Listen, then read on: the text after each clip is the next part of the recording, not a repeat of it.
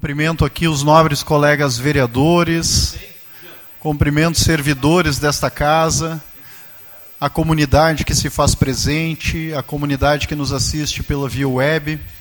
Enquanto presidente, então, do Poder Legislativo, dou por aberta a nossa sessão plenária ordinária do dia 14 de 11 de 2023.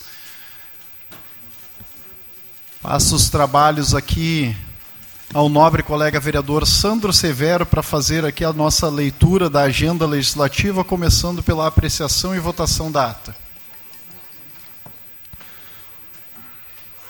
Ata de número 42, barra 2023, da sessão ordinária de número 41, barra 2023.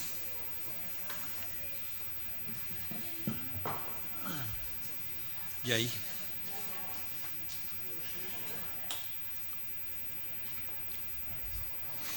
Em discussão, a ata de número 42, barra 2023.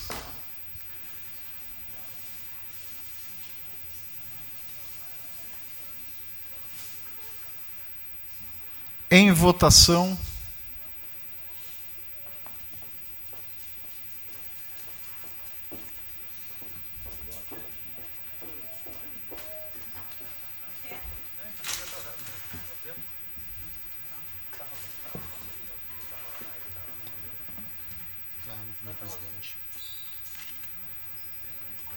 Eles trocaram as garrafas, botaram do Chico lá na ponta, a minha aqui e essa daí é a tua. Hum? De qual? Ah, aí atrás, Fernando.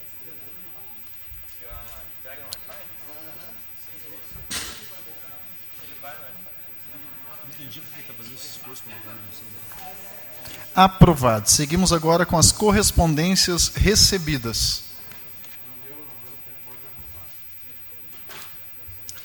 Ofício número 271, barra 2023, do Hospital São Camilo, dando ciência acerca do convênio da FPE de número 4665, barra 2022, no valor de 2 milhões, o qual o montante está sendo utilizado nas reformas da UTI adulto, centro obstétrico e internação materno.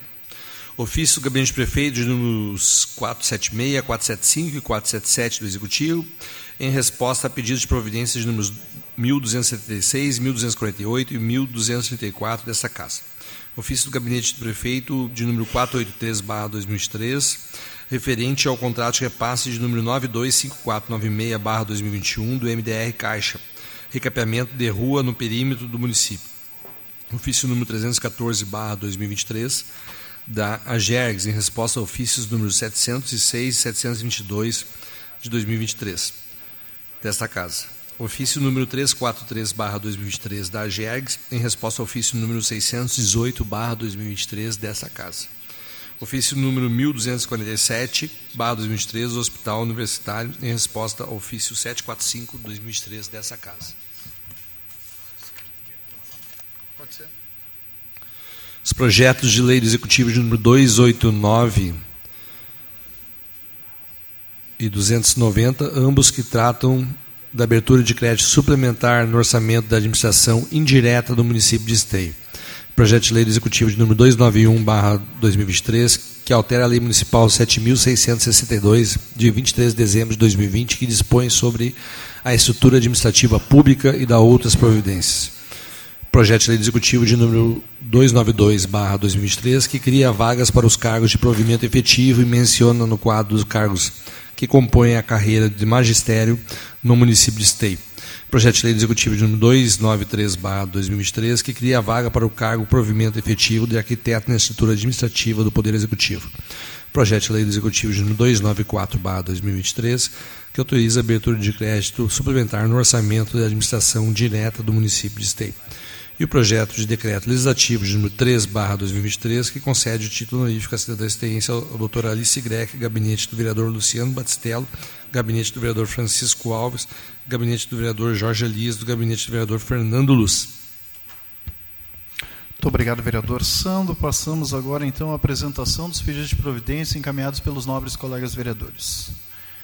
Quero cumprimentar aqui a nobre colega vereadora Tita, que se faz presente no plenário, a Gladys Eulógio, da Associação dos Artesãos de Esteio Arte Sul, 35 anos. Por gentileza, vereador Sandro Severo.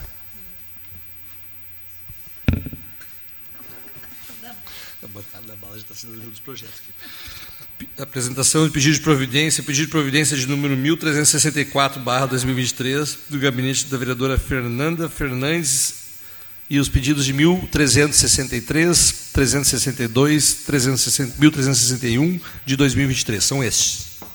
Em discussão, os pedidos de providência encaminhados pela nobre colega vereadora Fernanda Fernandes. Seguimos. Pedido de providência gabinete do vereador Cristiano Coutinho, pela bancada do MDB, de número 1359 de 2023. Não, desculpa, em 1360 de 2023, vereador. Em discussão, os pedidos de providência deste vereador Cristiano Coutinho. Seguimos. Pedido de providência de autoria do gabinete do vereador Fernando Luz, pela bancada progressista, de número 1370, 1369, 1373, 1372, 1371, de 2023. Em discussão, os pedidos de providência de autoria do nobre colega vereador Fernando Luz.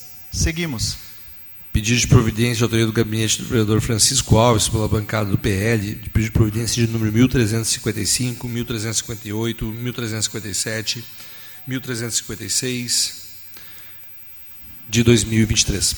Em discussão, os pedidos de providência encaminhados pelo nobre colega vereador Francisco Alves. Seguimos. Pedido de providência, autoria do gabinete do vereador Léo Dami, pela bancada do PT. Pedido de providência de número 1366, 1367, de 2023.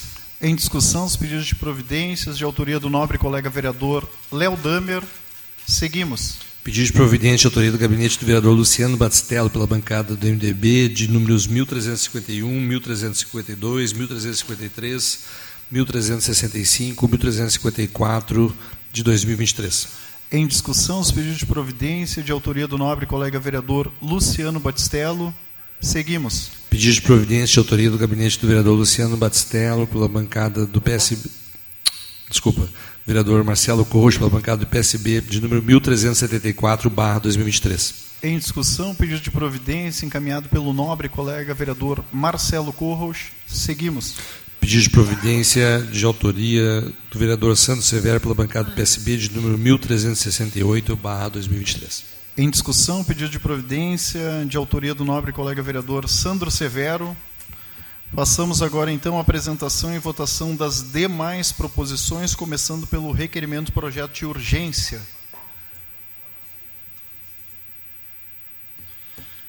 Pedido de providência, desculpa, os requerimentos de projeto de urgência de número 44, 2003, do gabinete do vereador Luciano Batistello Projeto de lei do Executivo de número 284-2023, que autoriza a abertura de crédito especial no orçamento da administração direta do município de Esteio. Projeto de lei do Executivo de número 285-2023, que altera a lei municipal número 8.236, de 12 de setembro de 2022. Projeto de lei do Executivo de número 286-2023, que altera a lei municipal 7.872, de 4 de agosto de 2021 projeto de lei do Executivo de número 287/2023, que autoriza a contratação por tempo determinado para atender a necessidade temporária de excepcional interesse público para a fundação de para a função de farmacêutico na Fundação de Saúde Pública São Camilo projeto de lei do Executivo de número 288-2023, que altera a lei municipal número 8.526, de 26 de julho de 2023, e que dispõe sobre o programa de incentivo à regularização das dívidas de titularidade dos, móveis, dos imóveis dos programas de habitação popular do município de Esteio, Refis Habitacional. Em discussão, requerimento projeto de urgência de número 44/2023. Em votação.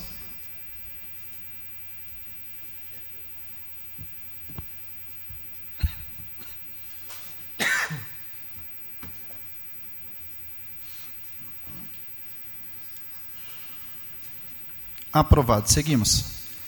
Pedido de informação de número 430, barra 2023, do gabinete do vereador Gilmar Rinaldi, pela bancada do PT seja enviado ofício ao senhor prefeito requisitando informações relacionadas à aquisição de uma área localizada entre a Avenida Presidente Vargas e a Rua Maurício Cardoso, situada atrás do edifício da prefeitura. Sendo assim, gostaríamos de obter informações detalhadas sobre os seguintes aspectos: quantas áreas foram adquiridas, quais a extensão de cada uma e quais são as matrículas correspondentes adquiridas pela prefeitura e qual foi o montante investido pela prefeitura na aquisição dessa área. E a aquisição desta área foi, foi realizada utilizando recurso financeiro livre, quais são os planos ou projetos atualmente em desenvolvimento para a referida área e considerando as informações obtidas junto aos fornecedores e prestadores de serviços da Prefeitura, tais como na Secretaria de Educação, relatando a redução de valores de contrato para o atendimento dos alunos especiais junto à PAI, bem como a solicitação para as escolas não utilizarem os aparelhos de ar-condicionado devido à escassez de recursos, além de outros contingenciamentos e cortes de orçamento municipal. Gostaríamos de compreender melhor se a aquisição dessa área é considerada uma prioridade pela administração.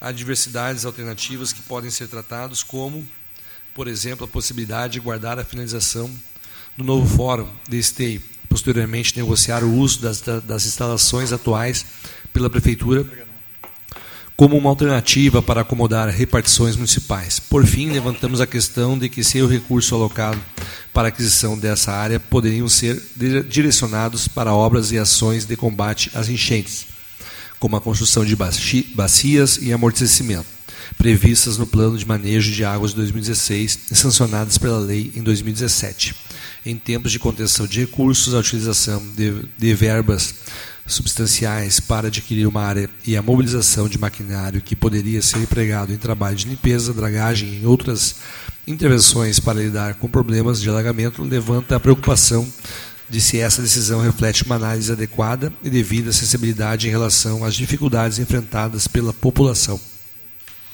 Em discussão, pedido de informação de número 430-2023, de autoria do nobre colega vereador Gilmar Rinaldi. Com a palavra, o vereador Gilmar Rinaldi.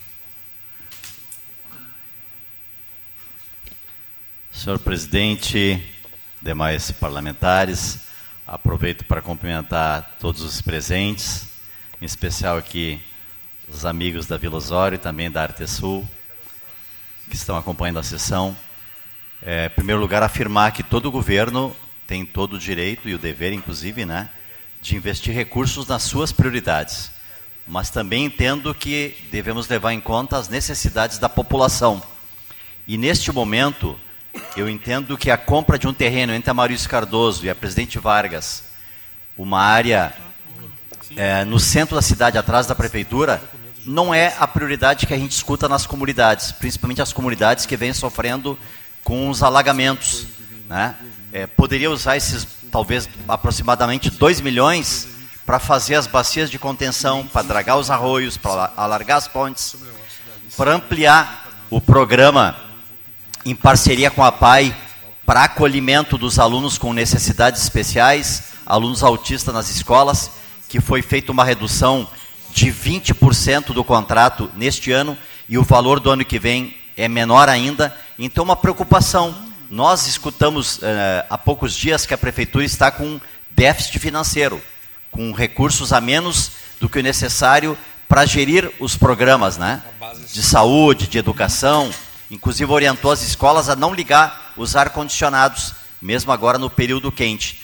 Então, a compra desse terreno não me parece ser uma eh, prioridade, não me parece ser uma lógica do ponto de vista analisando a cidade como um todo. Daqui a algum tempo, talvez um ano, o fórum vai, eh, vai concluir a construção da sua sede nova ali na Presidente Vargas, onde era a antiga Caixa Estadual, podendo disponibilizar esse prédio da Dom Pedro para secretarias, né? poder usar esse prédio, poder fazer então é, é, o uso né, desse prédio da Dom Pedro.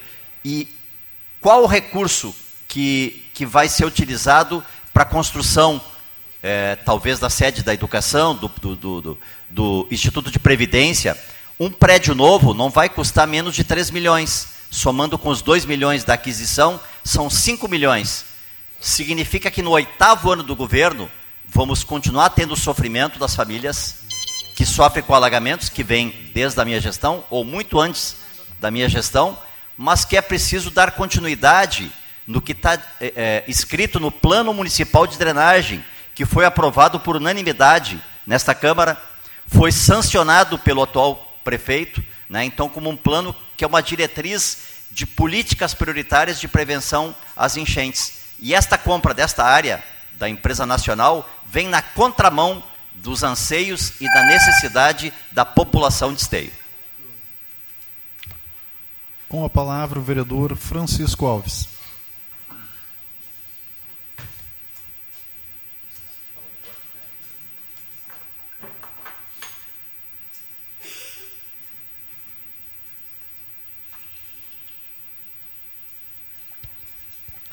Gostaria de cumprimentar o presidente da casa, o vereador Cristiano Coutinho, aos colegas vereadores, a vereadora Fernanda, aos funcionários da casa, a quem nos assiste via web, a Márcia, minha vizinha, guerreira de natureza. É... Pois então, aqui, aqui eu faço uma pergunta. Quando que foi comprado esse terreno? Comprado esse ano? Foi comprado três anos atrás? Foi comprado e fica parado, tem a crítica. Se loca um imóvel para colocar um departamento do executivo, tem crítica. Se compra o imóvel há três, quatro anos atrás, é, quando o olhar financeiro e o caixa e o fluxo de caixa era outro, e o terreno fica parado com mato em cima, e as críticas pegam. Então as críticas pegam de qualquer forma de qualquer jeito. E só, e só sofre crítica quem trabalha e quem faz. É quem está na janela olhando, é, não vai sofrer crítica, porque não está olhando, não está construindo. Então, é, eu discordo. É, o terreno não foi comprado agora. Respeitosamente, respeitosamente, cada um tem um. Né, e quem me antecedeu disse, cada governo é, tem uma forma de fazer e de executar. Mas esse governo sofreu muitas críticas quando locou. E agora está na contramão de, de, fazer o prédio, que o terreno já foi comprado alguns anos atrás, é, e executar a obra e deixar de locar. Então, assim, ó, é, é difícil, é muito difícil a gente poder contentar. Em votação, pedido de informação de número 430-2023.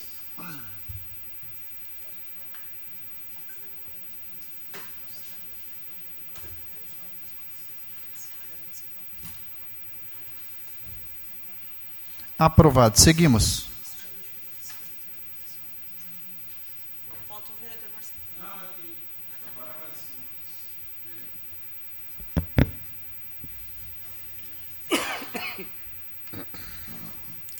Pedido de informação de número 431-2023 do gabinete do vereador Léo Damer, pela bancada do PT,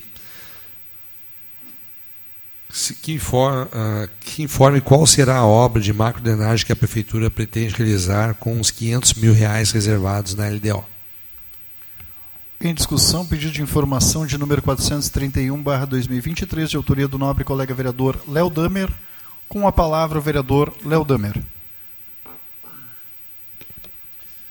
Senhor presidente, nós, uh, comunidade aqui presente, nós estamos, neste momento, uh, discutindo no âmbito da Comissão de Finanças e Orçamento, e temos até o início de dezembro, para devolver a lei orçamentária. O que, que significa isso? A lei que prevê todos os investimentos que, o, que a Prefeitura de Esteio fará no próximo ano. Uh, então, o prefeito mandou para a Câmara, nós estamos analisando rubrica por rubrica, ação por ação, para ver se é suficiente ou não para as políticas públicas que, que estão colocadas aí na ordem do dia. E com certeza a questão das enchentes é a prioridade da, da, da nossa cidade. Haja vista 5 mil pessoas atingidas diretamente, um problema na economia da cidade, um drama na cidade, uma pessoa veio a óbito, morreu. E nós estamos, então, todos os vereadores preocupados com esse tema. Nós garantimos já um milhão e meio no, uh, no orçamento da prefeitura, quando discutimos a LDO, é, em três rubricas: limpeza de arroios, é, limpezas de redes de drenagem e obras de macrodrenagem. 500 mil para cada uma. Ocorre que nós, é, esse recurso é muito pouco. Né? Nós acreditamos que 500 mil não dá para limpar os dois arroios, esteio e arroz sapucaia, em toda a cidade. Se não der para limpar os dois arroios na sua extensão toda, teremos problemas de afunilamento, teremos enchente. Mas para nós termos uma informação mais correta, até para orientar as emendas que nós faremos ao orçamento, nós podemos fazer emendas a este orçamento, propor, propor mais 100 mil, mais 200 mil, mais 500 mil, mais um milhão. Mas para nós podermos é, ter estes dados e construirmos as nossas emendas, precisamos de informações técnicas. É preciso que o secretário de obras venha a esta casa dizer para os vereadores: com isto que já está no orçamento, eu consigo limpar metade dos arroios. É preciso mais 500 mil, por exemplo, é uma hipótese.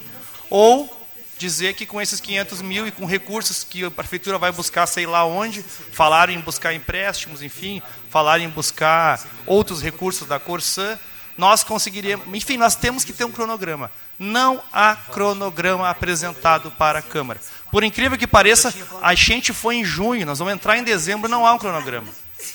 Uh, o secretário Derli até teve boa vontade, veio e disse que tem 18 ações, estão num papel que ele não pode mostrar ainda.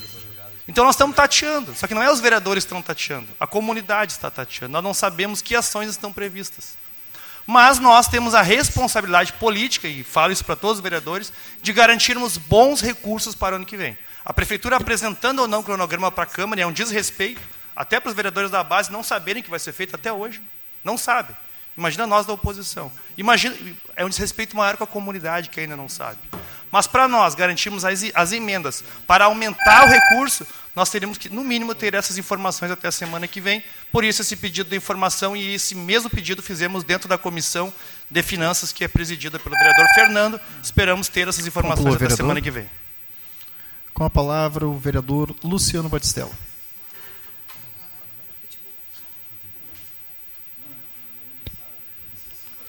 Senhor presidente, colegas vereadores, comunidade aqui presente, quem nos assiste via web, funcionários desta casa. Bem, acho que vamos começar por partes, é mais até para desmembrar isso.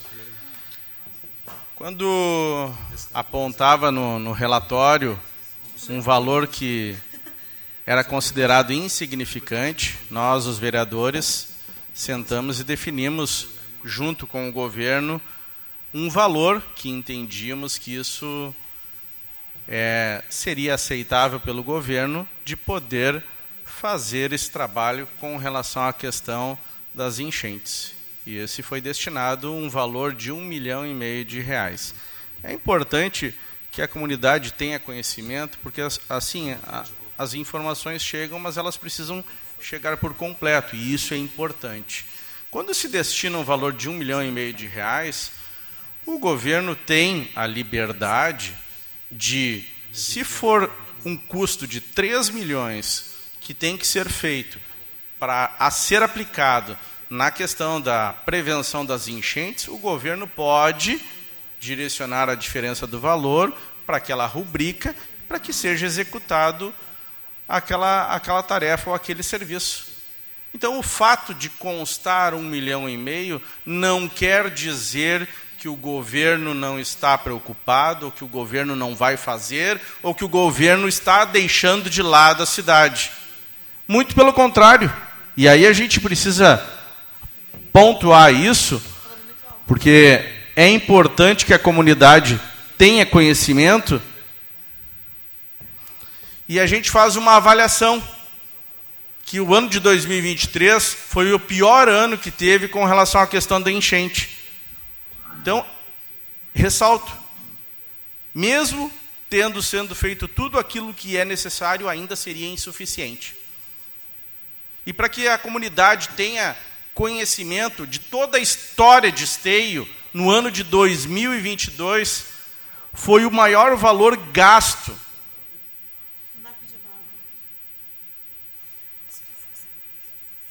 nas obras e equipamentos, 28,2 milhões. Sendo que, para que vocês tenham conhecimento, o ITBI e o IPTU representam 20,4 milhões nos cofres, nos cofres do município.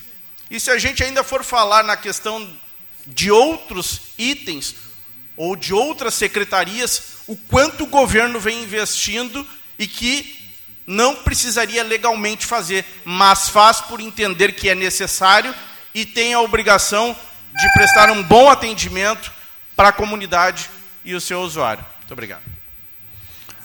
Em votação, o pedido de informação de número 431/2023.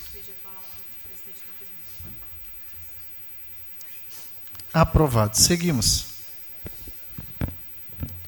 Pedido de informação de número 432/2023 do gabinete do vereador Léo Damer pela bancada do PT, que se informe se existe a possibilidade do município reduzir de 30 para 15 dias o prazo do edital aberto para a Lei Paulo Gustavo, permitindo que haja tempo hábil para o trâmite dos recursos. Em discussão, pedido de informação de número 432/2023 de autoria do nobre colega vereador Léo Damer, com a palavra o vereador Léo. Senhor presidente, eh, fizemos esse pedido de informação em decorrência do cenário que uh, havia até o dia de ontem, né, que Esteio é a única cidade de toda a região que ainda não abriu, não tinha aberto o edital da Lei Paulo Gustavo. São 712 mil do governo federal que nós estávamos correndo o risco de perder e ter que devolver esse dinheiro, porque ele tem que ser gasto até dezembro, até o fim de dezembro. Considerando que o município tem que abrir um edital, dar um prazo, que seria até então de 30 dias, para as pessoas se inscreverem com seus projetos, depois vinha uma análise, depois a devolutiva e cabia recurso. E aí depois o pagamento. Este prazo, se ficasse em 30 dias, possivelmente não daria tempo hábil para, a, para que se usasse o recurso. Assim como o Sapucaia do Sul reduziu a análise do edital, a apresentação de, uh, das propostas o edital aberto em, para 15 dias, o nosso pedido era que se estabelecesse isso, até porque a comunidade artística vem desde o início do ano acompanhando e já tem os projetos prontos. Né? Haja vista que o recurso chegou em julho, esta casa aprovou a inclusão no orçamento em agosto, e a prefeitura de agosto até agora, quase dezembro, levou para fazer os editais, aliás, para abrir o edital. Né? Então é a única prefeitura da região que não conseguiu fazer isso. Então, assim, uma inoperância e uma incompetência da Secretaria de Cultura, na minha opinião, e se alguém discorda, enfim, é só comparar com as cidades da região.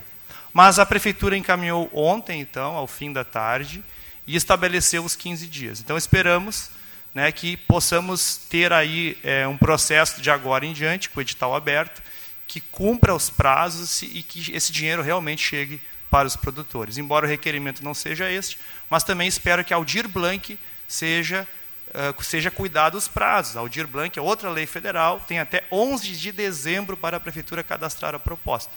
Se continuar nesse ritmo, nós, nós corremos risco também de não cadastrar a proposta até dia 11 de dezembro. Então fica o apelo para que se cuide muito com a Aldir Blanc também. Com a palavra o vereador Francisco Alves.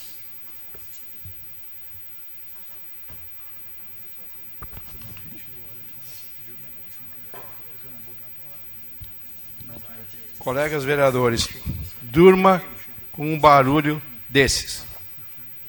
Duas semanas atrás eu sugeri uma ampliação de prazo para nós cadastrarmos uh, os projetos sobre eh, o governo federal que abriu a possibilidade para a contenção das cheias.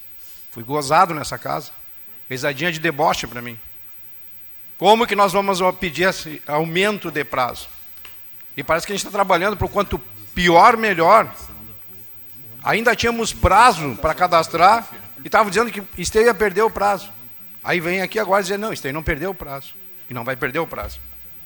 Então, assim, é muita desinformação num momento importante da nossa política. No momento nós deveríamos nos unirmos para atravessar esse período de dificuldade. Nós queremos provar para a comunidade que o Pedro é menos eficiente que o Paulo. Mas o Pedro não estende a mão para ajudar o Paulo. E o Pedro desqualifica sem medo de saber que logo ali na frente o que ele está dizendo hoje é uma verdade do amanhã. Então nós precisamos ser mais responsáveis com as nossas colocações, porque a comunidade muitas vezes não tem tempo de acompanhar para saber lá na frente quem tinha razão e quem não tinha. Então a responsabilidade nossa aqui na tribuna, ela é muito maior do que quem vem sendo exercitando ela. Com a palavra, a nobre colega vereadora Fernanda Fernandes.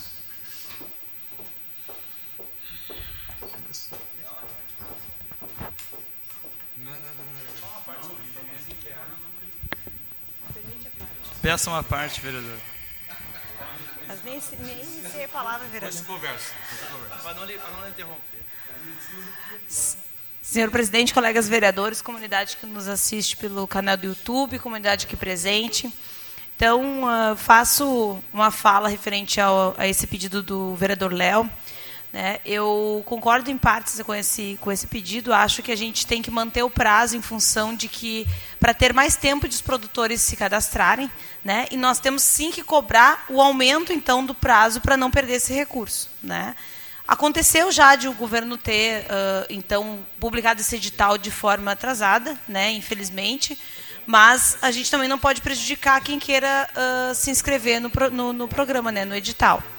Então saíram dois editais, né, com um valor de 200 e poucos mil reais e outro de 300 e poucos. Aí depois tem também uma outra, uma outra, um outro valor que é para contratação de uma banca para análise desses projetos, né? Mas também tem muita gente que eu vejo que tem dúvidas, porque tem a questão cinematográfica também que gera algumas dúvidas. Então o governo também precisa criar oficinas para isso, né? Para esclarecer esses projetos. Acho que tinha pedido uma parte, vereador. Não, só esclarecendo que é, foi prometido para o início de outubro. Ele saiu agora nas, praticamente na metade de novembro, portanto 40 dias de atraso, 45 dias de atraso. Isso penalizou os artistas que vão ter só 15 dias. Então, sim, vereador Francisco, nós temos que cobrar, porque essa demora, a única cidade que não abriu o edital, penalizou os artistas. É isso. Então, temos que ter responsabilidade, sim, cobrar quando não funciona. Então a gente precisa só ver sempre o lado de quem, uh, que tem, quem tem, está interessado nesses projetos e quem vem ser beneficiado e não prejudicá-los. Obrigada. Muito obrigado, vereadores. Em votação, então, pedido de informação de número 432/2023.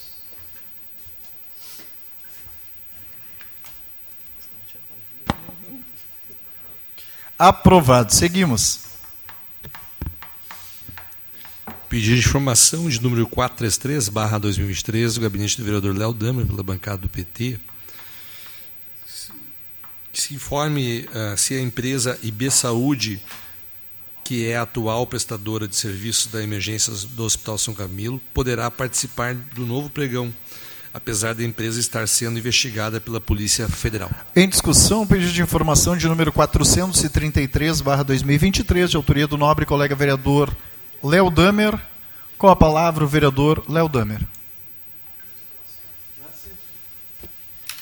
Senhor presidente, colegas vereadores, nós tivemos aqui uh, semana passada né, a, o uso da tribuna pelas, pelos trabalhadores do Hospital São Camilo muito preocupados com o processo de terceirização que pretende terceirizar quatro alas do hospital. A emergência já está terceirizada e ainda o bloco obstétrico, cirúrgico e a saúde mental.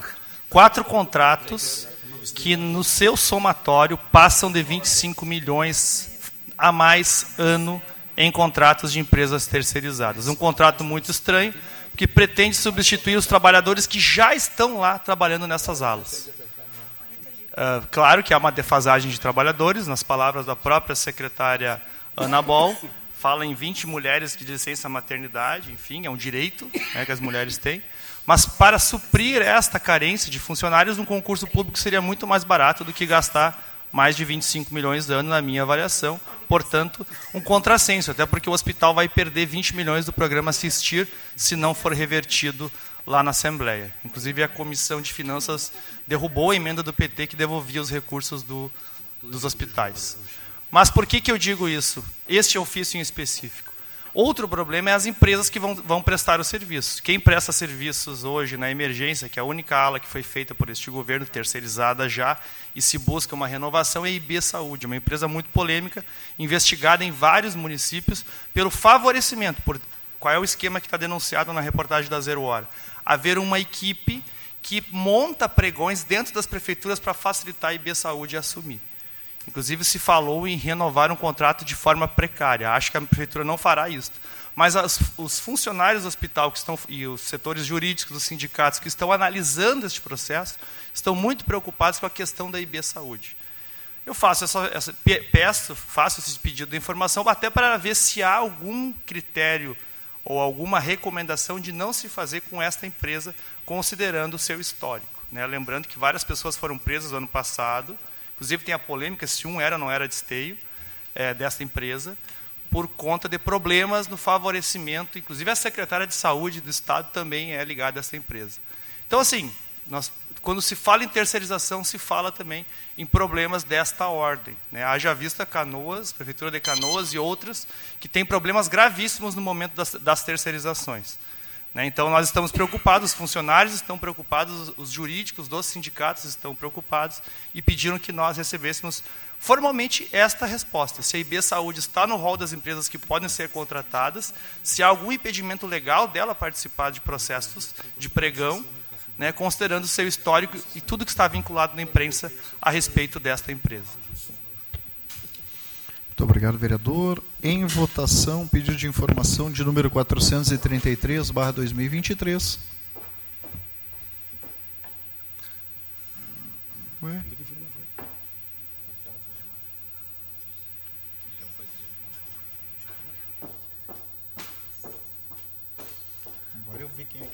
as informações para o Léo ali. Aprovado. Seguimos. Ali passando as informações para o Léo ali, para o Léo falar do plenário.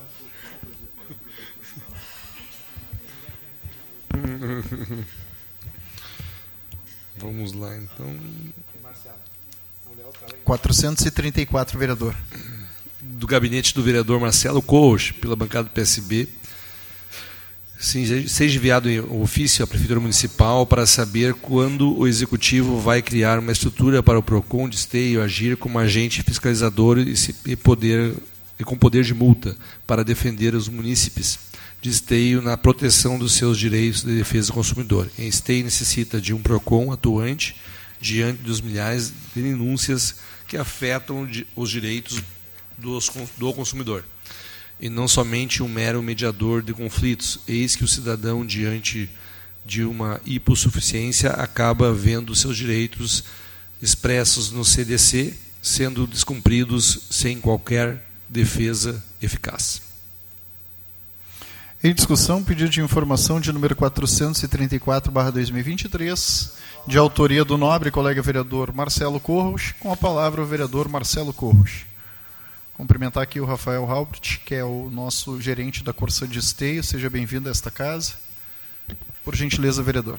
Senhor presidente, colegas vereadores, os aqui presentes, os que nos assistem na web, sejam todos bem-vindos. Senhor presidente, eh, a minha briga com a Corsã é antiga. E na época da pandemia, eu me lembro que eu fiz várias denúncias, porque ocorriam erros grotescos de leitura, contas exorbitantes. Eu fiz várias denúncias, tanto ao Ministério Público como para o PROCON de Esteio. Na ocasião, me lembro que eu fiz alguns requerimentos, pedidos de informação para o PROCON e não obtive resposta.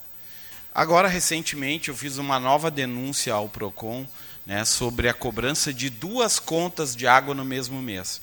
Mas acontece que o PROCON e Esteio, ele não tem uma estrutura né, é, fiscalizadora e de cobrança de multa. Por quê? Não tem uma lei que regulamenta o PROCON. Como o PROCON de Esteio já tem alguns anos, eu acho que está chegando a hora de ser feita logo essa lei, o Executivo Municipal regulamentar essa lei, criar uma estrutura fiscalizadora né, e julgadora, porque senão o munícipe de Esteio fica tolhido dos seus direitos. Exatamente isso. Porque o PROCON, claro, que exerce uma questão mediadora, que sempre é importante, talvez consiga resolver muitas coisas, mas não multa ninguém. Então a Corsã, ela já tem as agências reguladoras que têm a cara de pau de dizer para nós que eles são educadores, que eles não estão lá para multar. Então as agências reguladoras, a GERGS, a GESAN, já não multam a Corsã. Aí nós temos um PROCON que não pode multar também, porque não tem na lei regulamentado que o PROCON de Esteio possa multar. Aí a Corsã faz o que quer em Esteio, gente. Por isso que a Corsã faz o que quer. Ninguém multa essa gente. Então eu peço que não só nos casos da Corsã, mas que o Executivo Municipal providencie essa lei e criar essa estrutura fiscalizadora e de com poder de multa do PROCON pelo bem de esteio. Porque tem que chegar uma hora, as pessoas têm que decidir de que lado que elas estão. Elas estão do lado da concessionária ou estão do lado do cidadão de esteio? Eu estou do lado do cidadão de esteio. E vou continuar. Porque PROCON, só para ficar mediando, falando, olha, não faz isso com o Zezinho, não cobra duas vezes. Aí a Corsã faz lá o que quer e não resolve nada, não adianta. Fecha. Fecha as portas que é melhor. Tem que ter lado. Ou tá do lado de esteio ou tá com as companhias. Em votação, pedido de informação de número 434/2023.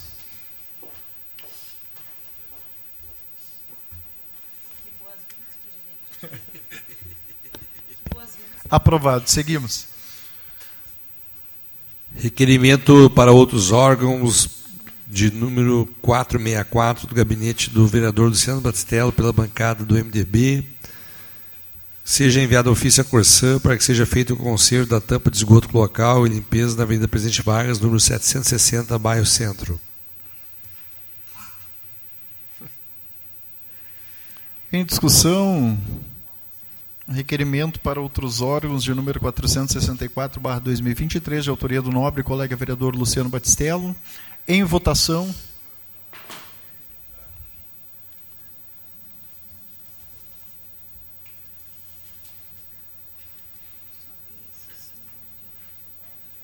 Aprovado. Seguimos.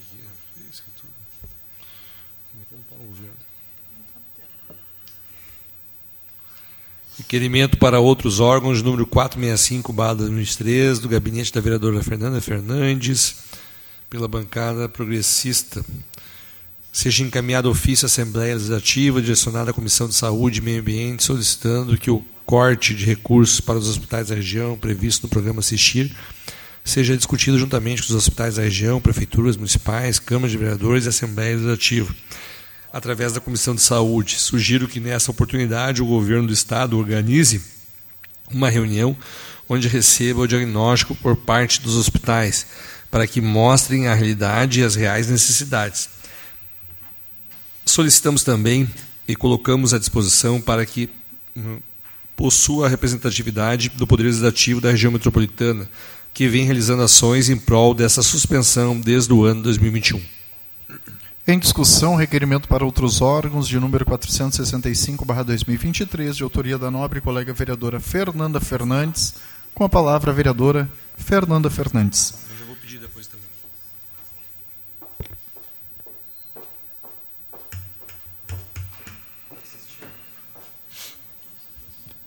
Senhor presidente, colegas vereadores, comunidade, eu faço os requerimentos, são dois requerimentos, na verdade, um encaminhado para a Assembleia Legislativa, outro encaminhado diretamente ao governo do Estado, uh, e não esses requerimentos não são com o objetivo de ser repetitivo com referente a outras proposições que nós já fizemos aqui. Uh, em conversa com a, com a, Casa Civil, que o Bolívar, que é assessor da Casa Civil, veio visitar esses dias no meu gabinete, uh, eu solicitei uma agenda diretamente com a Secretaria de Saúde do Estado, porque a ideia é, é o governo do Estado fazer essa reunião e convidar a Assembleia Legislativa, porque até agora não está adiantando somente através esse movimento através da Assembleia Legislativa ou dos, do, dos poderes legislativos da região. Então a gente vai falar, o objetivo é falar diretamente com a Secretaria de Saúde, uh, pedir que eles deem a oportunidade desses hospitais prestarem contas do, do, do que precisam, do que do serviço que entregam, para assim poder o, o, o, governo do estado entender né, o que, que pode, o porquê que é importante manter esses recursos, porque de outras formas não está adiantando. Né? Então, a gente quer um diálogo, um acordo, que eles entendam a realidade desses hospitais, para que não corte esses recursos, porque nós estamos chegando agora em dezembro, e a decisão uh, uh, vai até dezembro. Em janeiro, podemos já perder todos os recursos, né, quase 90% dos nossos, uh, do nosso recurso do hospital. Então, por isso, sugiro isso, vão ser dois requerimentos movimentando a Assembleia Legislativa, mas também o Governo do Estado e a Secretaria Estadual de Saúde. Muito obrigada. Com a palavra o vereador Sandro Severo. Ah, todo mundo serviu.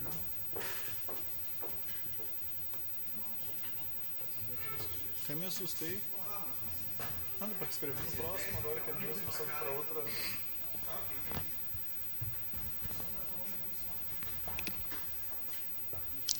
Senhor presidente, colegas vereadores, cumprimentar o Rafael aqui da Corsã, a vereadora Tita, né? vi há pouco também a Marisa aqui também, que é presidente do movimento PSB Mulher. Uh, esse é um assunto que nos preocupa, porque aqui essa Câmara, independente de partidos, ideologias, os dez vereadores estiveram na Assembleia Legislativa para fazer um movimento para a gente poder uh, estancar a questão dos cortes que o Assistir prevê no seu programa. Fato é que isso foi num momento também em que tínhamos um corte também no governo estadual, do ICMS, né, que hoje foi revertido agora recentemente pelo governo federal e que deve, uh, digamos assim, uh, fomentar a receita estadual. Com isso, havendo mais receita, a prioridade do Estado deve ser, sim, investir mais em saúde, nos nossos hospitais da região metropolitana. Nosso hospital aqui atende mais de 18 municípios do entorno daqui da região metropolitana. Na verdade, o nosso, nosso hospital ele não só deve continuar com a receita que vem recebendo do Estado, como também aumentar a sua receita para a gente aumentar o atendimento, porque o nosso hospital uh, passou a ser um hospital geral, em vez de perdendo algumas especialidades. E não somente manter o que já estava, mas também ampliar esse recurso. Acho que esse deve ser o compromisso do governo estadual, para que a gente possa ter mais atendimentos aqui também na área de especialidade de traumato, de traumato que a gente não precise ter um paciente infartado aguardando no leito num, esperando uma vaga no HU em Canoas e que possa ser atendido aqui dentro, atendido por um cardiologista aqui dentro do nosso hospital. Esse sim é o hospital que a gente quer para a cidade esteio. Um São Camilo que seja atuante, que não atenda de forma. não, não seja um, uh, um hospital geral, mas que tenha especialidades atendendo aqui. Porque uma pessoa que tem que ser uma cirurgia de alta complexidade na área de traumato, tem que ser aguardar em leito aqui, passando dor, os, os familiares ansiosos, esperando que a, a, o Estado disponibilize um leito para esse paciente fazer a cirurgia no, no, no outro hospital. Ou um, um, uma família que tem alguém da família infartado que tem que esperar para ser feito esse deslocamento. Então, o nosso hospital deve não somente manter os recursos e ampliar, sim, o atendimento e a qualificação nas especialidades. É isso que a gente quer do nosso hospital. Não que ele seja diminuído, não que seja cortado recursos, não que ele se torne um hospital geral, mas sim um hospital referência para a nossa região metropolitana. E o Estado tem um compromisso, assim como o governo federal. Obrigado. Com a palavra, o vereador Léo Damer.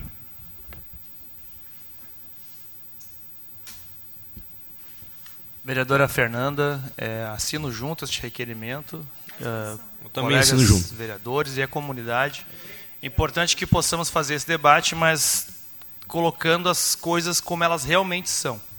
Hoje, o programa Assistir é, retira 80% dos recursos que o nosso hospital recebe do Estado.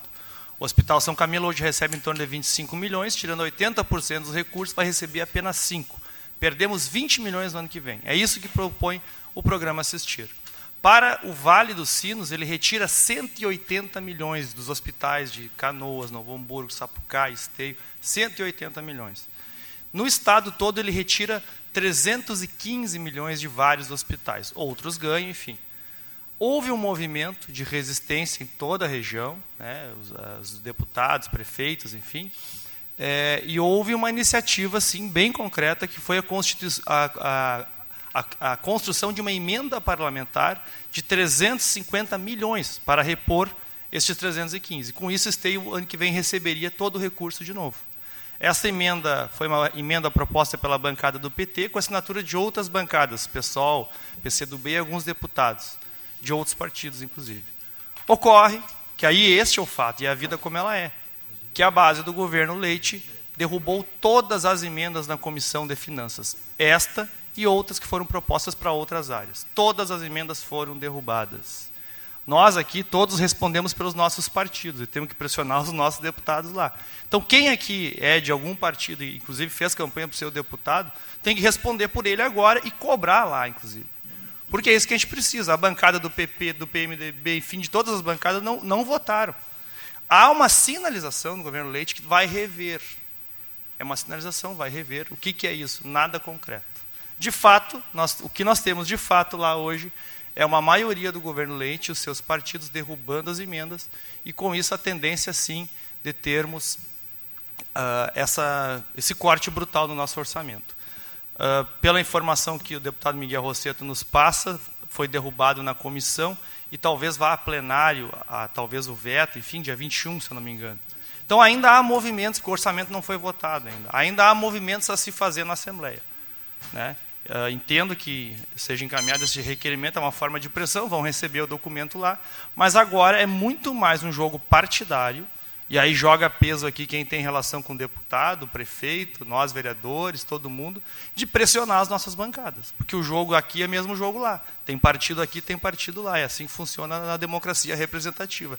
Cada partido responde pelo seu voto. E neste momento, nós temos que olhar quem é esses caras que andam em esteio pedindo voto e como estão votando lá e o compromisso que tem com o esteio. É isso que está em jogo. Então, acho que a Assembleia é o lugar de fazer a pressão, mas temos que jogar cada um com o seu partido, com a sua bancada. Com a palavra, o vereador Fernando Luz.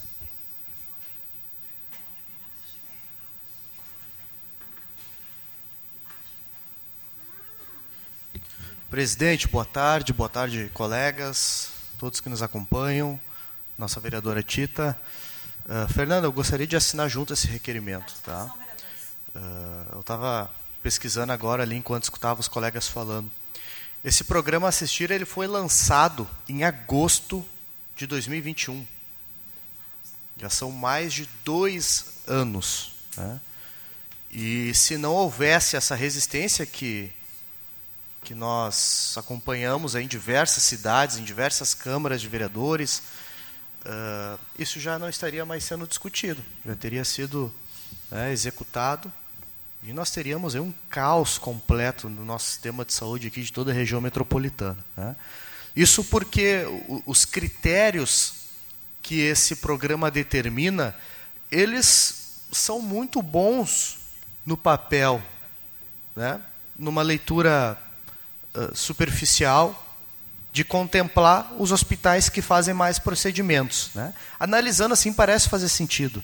Só que na prática não faz sentido nenhum, porque os hospitais eles possuem dinâmicas uh, de funcionamento completamente diferentes uns dos outros.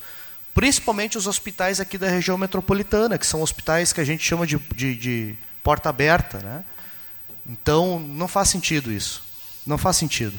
Nós temos aqui no nosso hospital pessoas que estão lá ocupando leitos semanas, porque justamente estão aguardando para fazer um procedimento num outro hospital. A pessoa vai lá, faz o procedimento, fica um, dois dias no hospital e sai fora. Aquele hospital vai receber dinheiro. O nosso hospital aqui, que está com a pessoa duas semanas lá, três semanas aguardando, não vai receber. Então, é uma lógica que na prática ela não faz sentido. Não faz sentido. E pela fala que o governador fez aquele dia que ele veio aqui no nosso município, eles se deram conta disso. Tá? Se deram conta disso. E Só que a gente está empurrando esse problema com a barriga dois anos e meio já.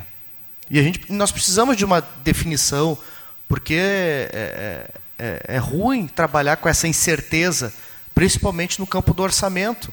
Né? Como é que a gente vai perder 80% do repasse do governo do Estado para o nosso hospital para o ano que vem? Como é que o nosso hospital vai se organizar para funcionar no dia a dia. A gente não pode ter esse tipo de incerteza que, é, que envolva aí 20 milhões de reais num ano.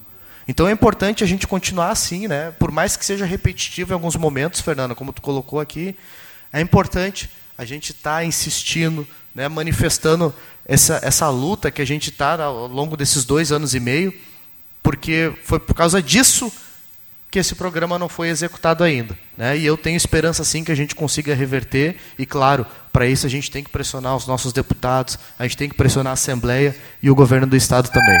Obrigado, presidente. Com a palavra, o vereador Gilmar Rinaldi.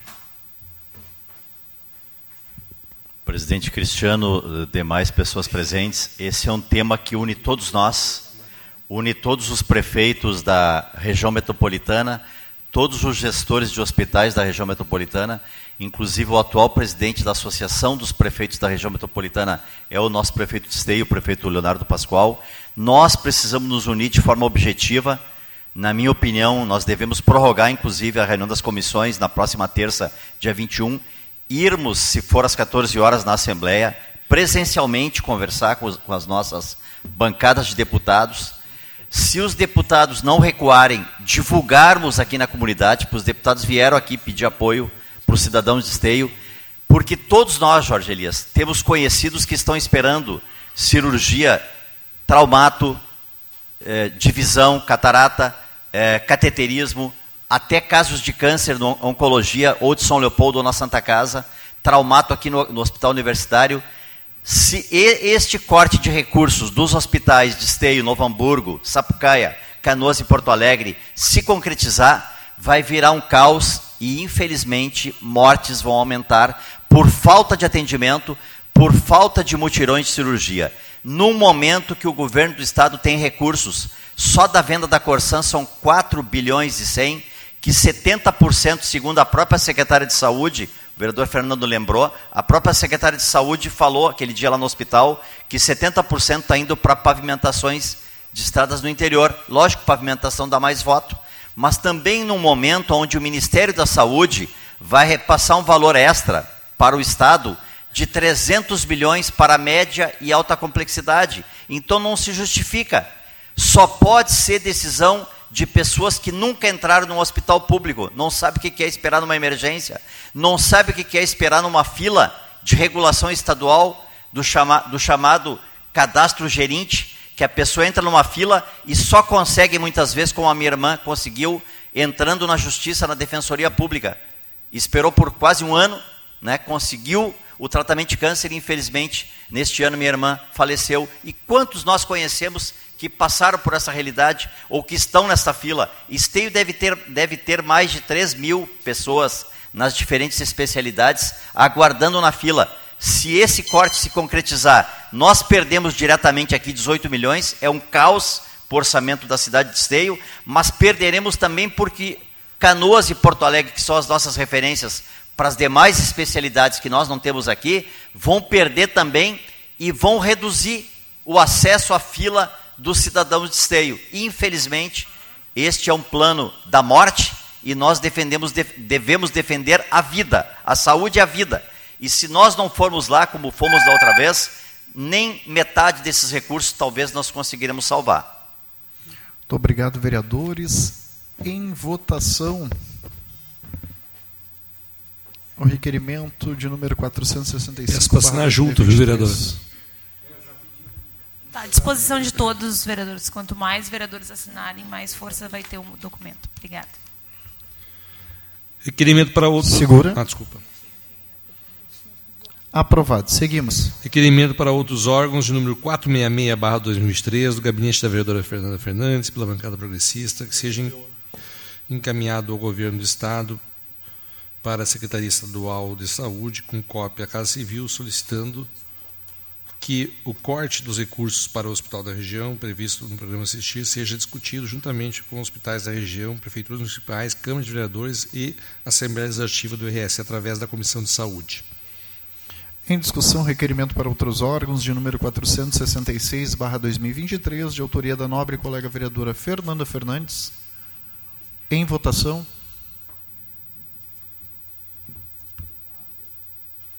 que o Chico ia pedir. Aprovado. Requerimento para outros órgãos, número 467, barra 2003, do gabinete do vereador Gilmar Rinaldi, pela bancada do PT. Seja enviado ofício à Secretaria de Patrimônio da União, SPU, Ministério da Gestão, Inovação e Serviços Públicos, solicitando informação referente ao imóvel localizado na esquina da, da Avenida Peri Fagundes e a Rua Dona Olga Jankowski e Travessa dos Operários, no bairro Três Portos, em Esteio, qual destino será dado a este imóvel que há tempo era sede do INSS no, no município e quais as condições estruturais do prédio. E se o prédio está sendo depredado, perdendo valor, além de ser um local para depósito de lixos e outros detritos. Em discussão, requerimento para outros órgãos de número 467-2023, de autoria do nobre colega vereador Gilmar Rinaldi. Com a palavra, o vereador Gilmar Rinaldi. Este prédio, é, que antigamente foi uma unidade básica de saúde da comunidade Vila Osório Três Portos, né? está abandonado, um prédio do, do INSS. Então, Léo, nós devemos sim cobrar do nosso governo, cobrar do poder público, independente de ser municipal, estadual ou federal. Esse é um prédio federal, o Marcelo Conrauch já fez esta cobrança há um tempo atrás nós devemos solicitar que o governo ou venda este prédio, né, ou dê um destino para esse prédio.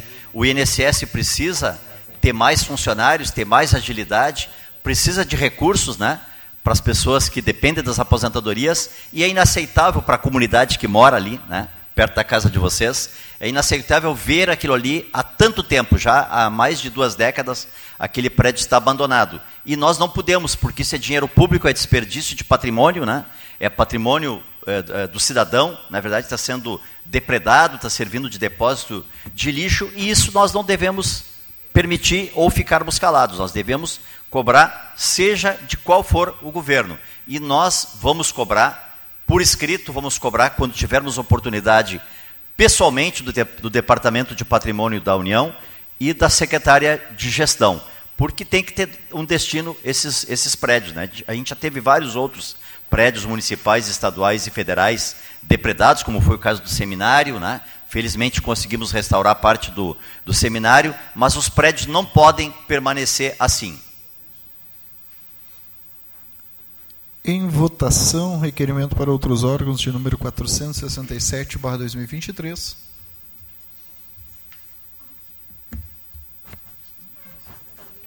Aprovado. Seguimos.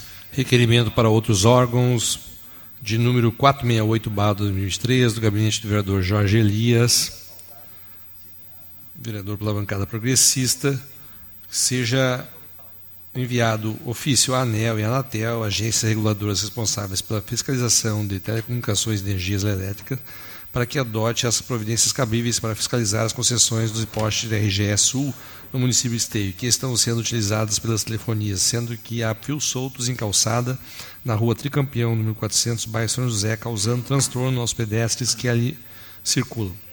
Em discussão, requerimento para outros órgãos, de número 468-2023, de autoria do nobre colega vereador Jorge Elias. Em votação,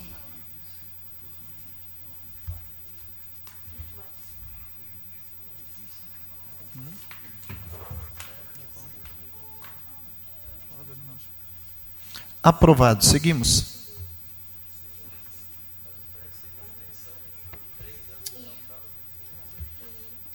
Requerimento para outros órgãos, de número 469-2003, do gabinete do vereador Jorge Elias, pela bancada progressista, que seja encaminhado ofício à Corsã para que seja feito o conserto do buraco e envie a próxima PV da companhia, localizada na Travessa Mário Cotruneu, em frente ao número 279, bairro Vila Olímpica. Em discussão, requerimento para outros órgãos de número 469/2023, de autoria do nobre colega vereador Jorge Elias. Em votação.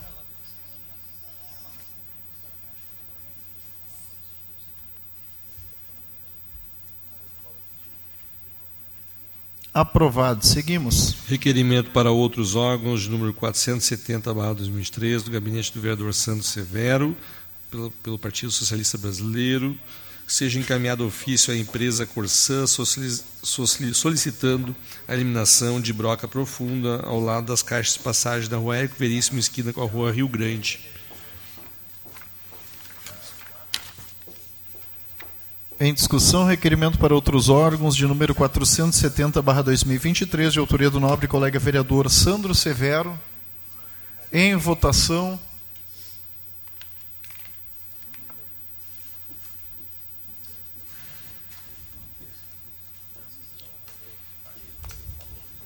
Aprovado.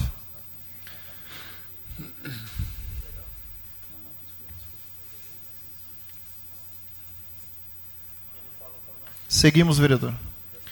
Requerimento para outros órgãos, número 471-2003, do gabinete do vereador Marcelo Coach, pela bancada do PSB, que seja enviado ofício à Secretaria Estadual do Meio Ambiente. Recentemente, a FEPAM atuou a Refap Canoas por eventos do FLARE em 11 de setembro de 2003.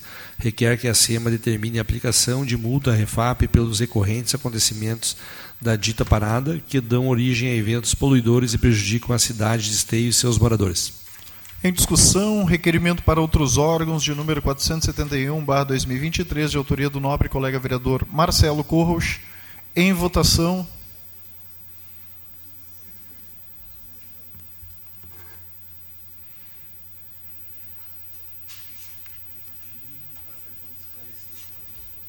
Aprovado. Seguimos.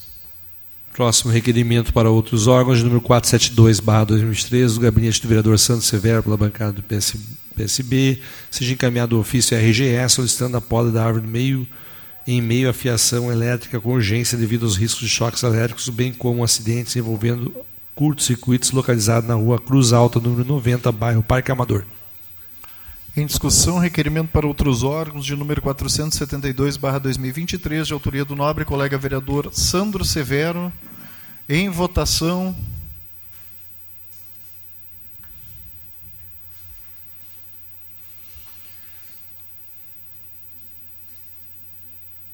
Aprovado. Seguimos.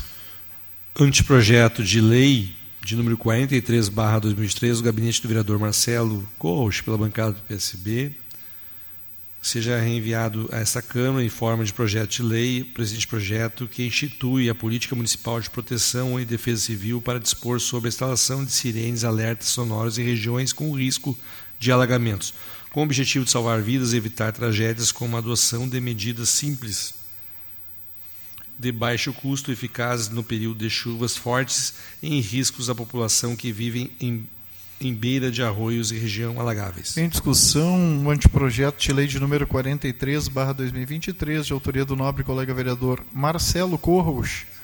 Com a palavra o vereador Marcelo Corros.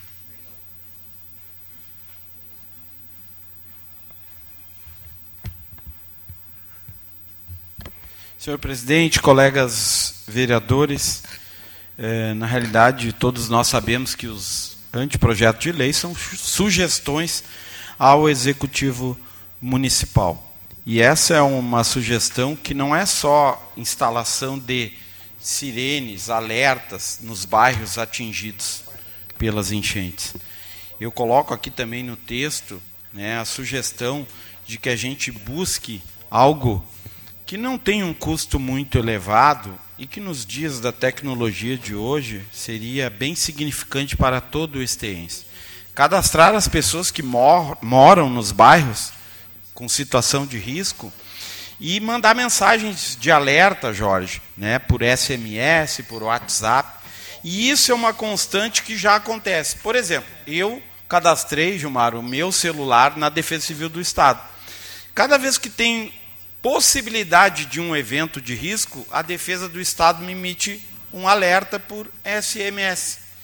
A cidade de Blumenau, em Santa Catarina, é um exemplo disso. Além de ter o sistema de sirene, tem o sistema de mensagens e tem boletins diários do tempo e das situações de risco e principalmente a régua, lá claro é um rio, aqui nós temos arroz, mas também temos o Rio dos Sinos a régua diariamente é medida e todas essas informações são passadas para a população. Então, eu criei esse anteprojeto, permitam denominar esteio, alerta, né, como uma sugestão para o executivo, para contribuir nesse, nessa nossa luta contra as enchentes. E, e justamente, claro, por por ter que ter previsão orçamentária, né, a gente depende do executivo fazer um estudo disso, analisar as possibilidades e, quem sabe, implementar no futuro, né, ou esse executivo, ou o próximo, enfim, né, essa lei que eu entendo que vai ser de suma importância para o cidadão. Eu digo isso porque cada vez que chove em esteio, e quando chove muito, as pessoas vivem um drama pessoal, principalmente quem é da área de risco. As pessoas não sabem o que fazer. E, as, e, e até ouvi de uma senhora, ah, mas isso aí não vai adiantar, nós vamos perder os nossos móveis. Eu até disse para ela, ninguém quer que se perca nada, a gente quer avisar com antecedência, mas a gente perdeu uma vida na enchente de junho. Então, esses alertas, essas emissão, emissão de mensagens, tudo, também são para preservar vidas, que é o bem maior que nós temos. Então, volto né, a repetir: Blumenau tem um belo exemplo, e eu, na realidade, quero sugerir que o executivo siga esse exemplo. Não é algo de muito custo, e tenho certeza que a população de Esteio vai usufruir muito bem deste anteprojeto de lei e espero que venha na forma de projeto de lei esteio alerta. Muito obrigado, vereador. Em votação, anteprojeto de lei de número 43, barra 2023.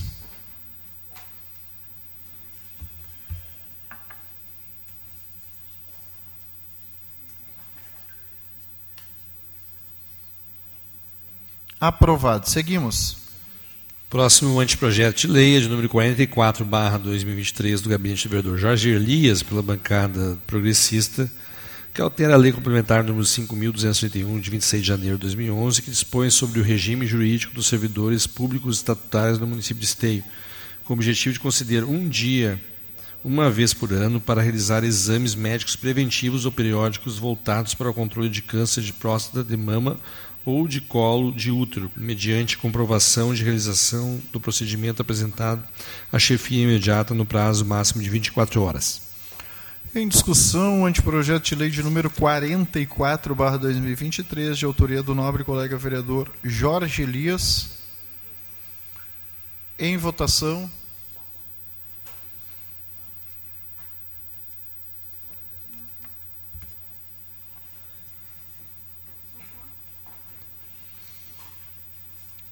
Aprovado. Seguimos. Isso ah. aí, tá certo, certo. Moção de número 271, barra 2023, gabinete do vereador Luciano Batistello, pela bancada do MDB. Seja enviado moção de pesar aos familiares de Ubirajara Schmidt Pereira, falecido no dia 9 de novembro de 2003, na cidade de Esteio. Bira foi presidente da Liga de Futebol de Campo de Esteio por sete anos, foi presidente do Esporte Clube Nova Geração de Esteio, participava de vários eventos esportivos na cidade. Sua ausência deixa des, desolados seus familiares, amigos e conhecidos, nos deixando como exemplo do seu modelo de vida enquanto cidadão do bem, homem de fé e alicerce da família. Aos seus familiares, nossas sinceras condolências e que Deus traga conforto aos corações enlutados. Desejamos paz e o consolo e a força da fé reinem nos meios de todos primando o amor e a, a Deus sobre todas as coisas, para que o senhor Birajara Schmidt Pereira descanse em paz. Em discussão, a moção de número 271-2023, de autoria do nobre colega vereador Luciano Batistello. Gostaria de assinar junto, vereador. Está à disposição. Em votação.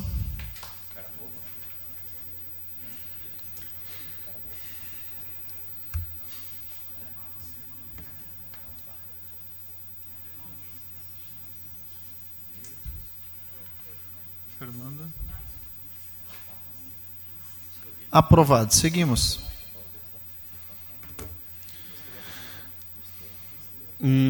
A moção de número 273, barra 2023, do gabinete do vereador Léo Dami, pela bancada do PT, que seja encaminhada moção de congratulação para Elidiana Machado Cardoso, que, se, que gerenciou o posto Ferrari de Esteio.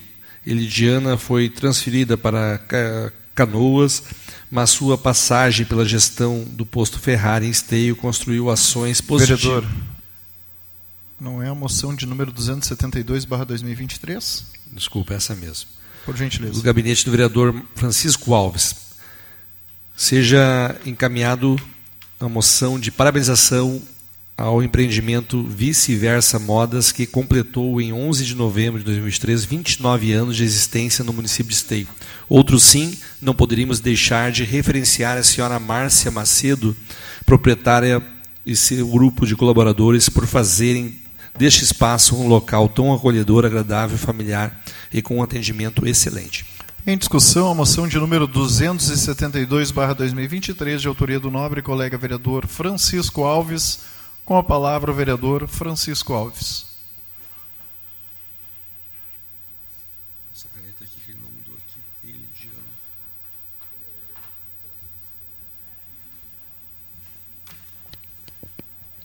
Colegas vereadores, é, venho aqui nesse momento trazer um reconhecimento da nossa comunidade esteiense, mas principalmente lá do bairro Santo Inácio, aonde eu gostaria de cumprimentar aqui.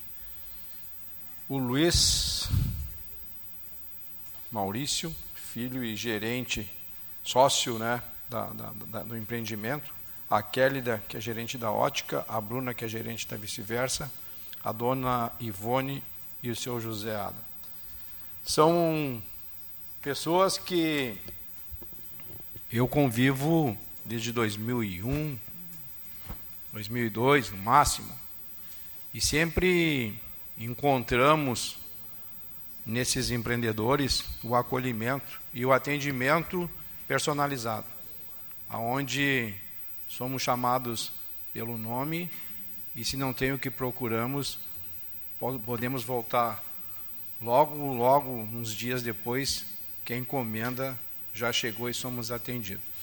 São pessoas que como qualquer uma família, passa por dificuldades, passa por momentos bons, mas nunca atirar a toalha. Sempre irmanados, sempre buscando o melhor para a comunidade. Nas dificuldades econômicas que o país enfrentou e passou, tiveram ali perseverante, lutando, muitas vezes teimosamente, faltando saúde muitas vezes, né? então ali acreditando num mundo melhor e fazendo um mundo melhor. Então a vocês fica o nosso agradecimento, nosso reconhecimento e pedindo a Deus que vocês continuem trabalhando dessa forma que vocês sempre se propuseram e trouxeram a nós, vizinhos, a segurança que sempre vamos ser acolhidos. Muito obrigado por tudo. Muito obrigado, vereador.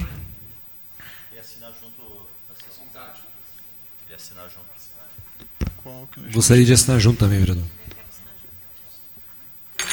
À vontade, vereadores. Em votação, então, a moção de número 272, barra 2023.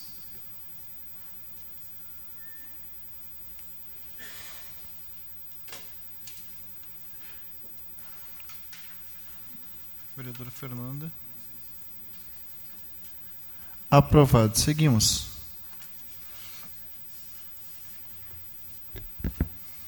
Próximo agora sim a moção número 273, barra 2013, do gabinete do vereador Léo Dame, pela bancada do PT. Encaminha moção de congratulação para Elidiana Machado Cardoso, que gerenciou o posto Ferrari de Esteio. Elidiana foi transferida para Canoas, mas sua passagem pela gestão do posto Ferrari em Esteio construiu ações positivas à nossa comunidade, que permanecerão. Foi na gestão da, da Elidiana que foi construída a parceria com a Associação de Artesãos de Esteio Artesul, que permitiu a constituição de uma loja para artesanato da cidade junto às instalações do posto Ferrari. Sua transferência para Canoas, mesmo que faça parte da dinâmica e da sua atuação profissional, deixará saudades na comunidade esteense. Em discussão, moção de número 273/2023, de autoria do nobre colega vereador Léo Damer. Em votação.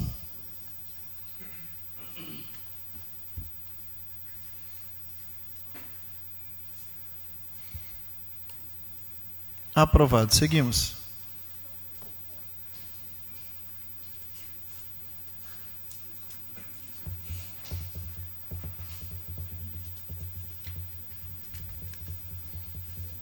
Seguimos, vereador Sandro Severo, com a moção de número 274-2023. Do gabinete do vereador Luciano Bastello, pela bancada do MDB, seja enviada moção de repúdio, essa mesmo, essa mesmo, ao governo federal, com cópia ao Ministério das Cidades, por negar sem motivos concretos e aceitáveis a inclusão do município de Esteio junto ao município aos municípios elegíveis para recebimento dos recursos do PAC, Prevenção, Desastre Drenagem Urbana.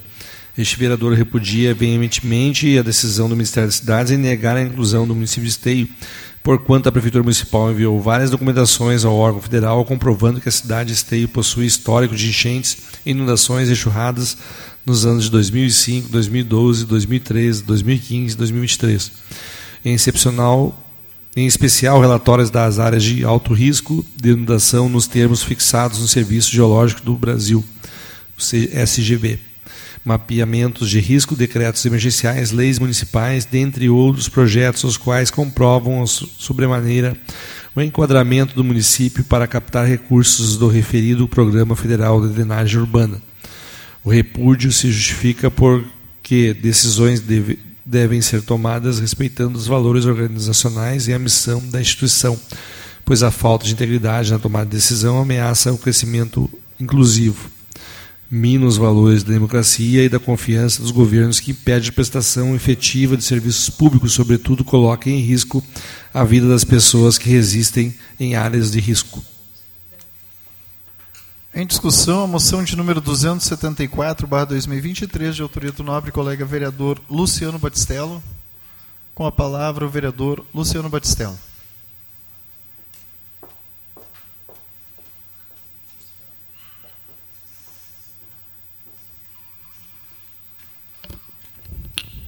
Senhor presidente, colegas vereadores, todos aqui já cumprimentados anteriormente.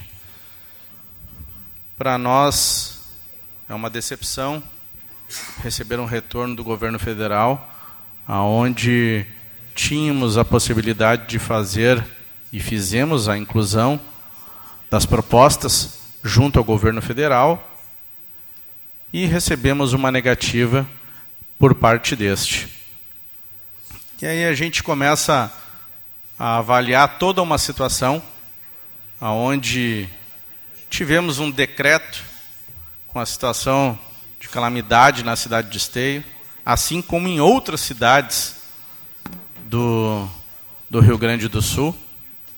Tivemos ampla divulgação disso na mídia. Todas as informações que foram solicitadas pelo governo federal, seja de relatórios, comprovação, decretos, tudo isso, quando solicitado, dentro do prazo, foi, foi feito dentro do prazo. E aí recebemos uma negativa aonde o município de Esteio não está dentro do enquadramento. E aí a gente precisa entender e simplesmente dar uma justificativa como essa é a mesma coisa que não dar nenhuma resposta. A gente precisa entender, a gente precisa saber, porque são muitas pessoas e a gente não está. Estamos falando aqui de Esteio, mas tantas outras cidades que podem estar ou estão na mesma situação e que receberam a negativa e que existe a comprovação. Tenho certeza aqui absoluta que todos os moradores da cidade de Esteio que vivenciaram, passaram por isso, tem conhecimento, principalmente da gravidade como foi. A enchente não foi só em 2023. Foi a pior, foi, mas a gente teve também enchente em outros anos. E até mesmo pela posição geográfica da cidade, que proporciona e acarreta isso, porque isso é uma discussão nossa de bastante tempo por diversos vereadores aqui, aonde a água vem e termina em esteio. E o único prejudicado aqui é os moradores da cidade de Esteio. Agora é inadmissível. E eu, como vereador, não posso aceitar uma justificativa ou uma resposta como essa, que nós não estamos no enquadramento. Por tudo que aconteceu, por tudo que vivemos, recebemos, olha, vocês não têm direito porque não foi bem assim a situação. Por favor, não tem cabimento. É inadmissível isso. É uma falta de consideração e de respeito em se colocar no lugar do próximo, em saber tudo o que aconteceu e negar um pedido como esse. Com a palavra a vereadora Fernanda Fernandes.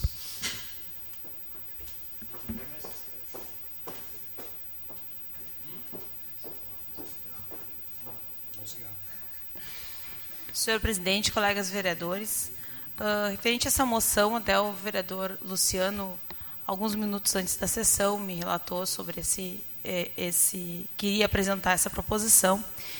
E, e realmente é uma questão muito, muito grave, em função de ser um projeto né, cadastrado no, no Ministério, um, pro, um projeto que a gente precisa do PAC, e, para minha surpresa, uh, tem sido negado. Alguns documentos que vêm ali que apresentaram o, iniciaram os diálogos dia 1 de novembro. Então, está tá muito. E nós, nós, enquanto vereadores e Poder Legislativo, não ficamos sabendo em nenhum momento dessa negativa do Ministério. Porque nós também temos contatos nos ministérios, poderíamos ter uh, colaborado para isso, enfim, ou, ou, fazer algum outro movimento, porque nós estamos discuss com discussões aqui há meses já, desde a enchente. Então, uh, tá um pouco preocupante assim o porquê da negativa desse desse projeto do cadastramento. Aí eu questiono até se foi respeitado os prazos ou porque ali parece que os diálogos iniciaram em novembro. Será que eu não sei qual qual o prazo? Então está um pouco uh, uh, obscuro essa essa questão. Né? Então, até para votar como repúdio, nós temos que ver qual todo o histórico e o que, que solicitam para negar essa, esse cadastramento do município. Obrigada. Com a palavra o vereador Marcelo Corros.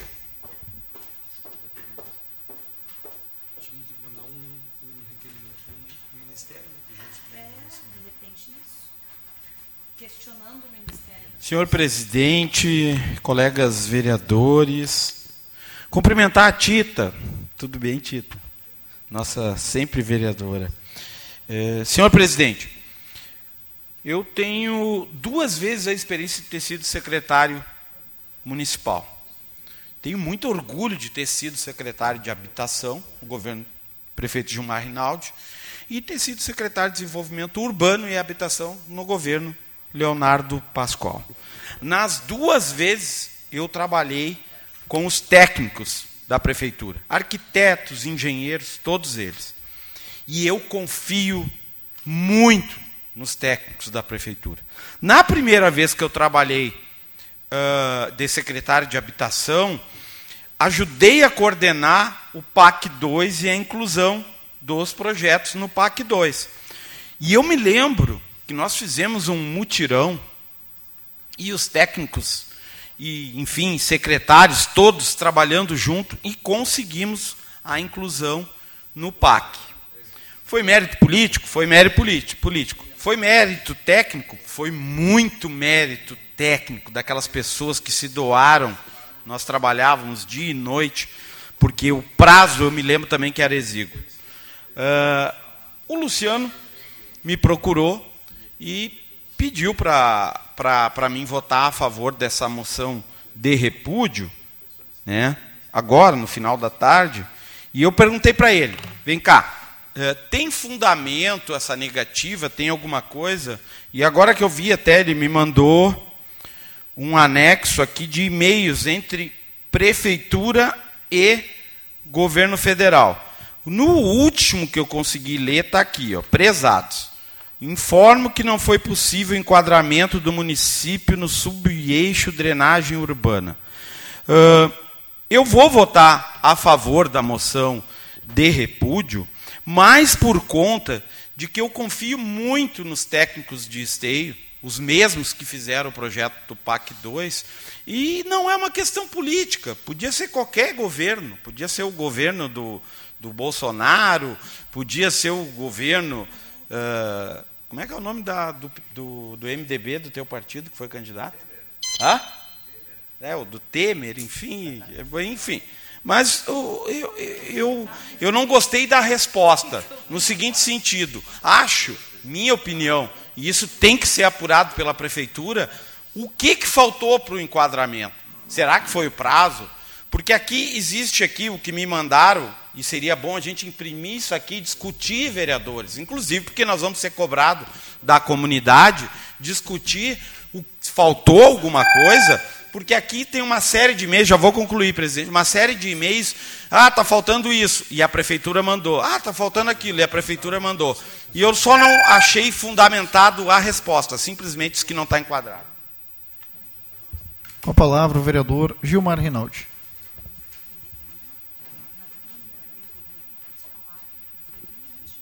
Prezados colegas vereadores, demais pessoas, vou também votar a favor da moção de repúdio ao, ao meu ministro.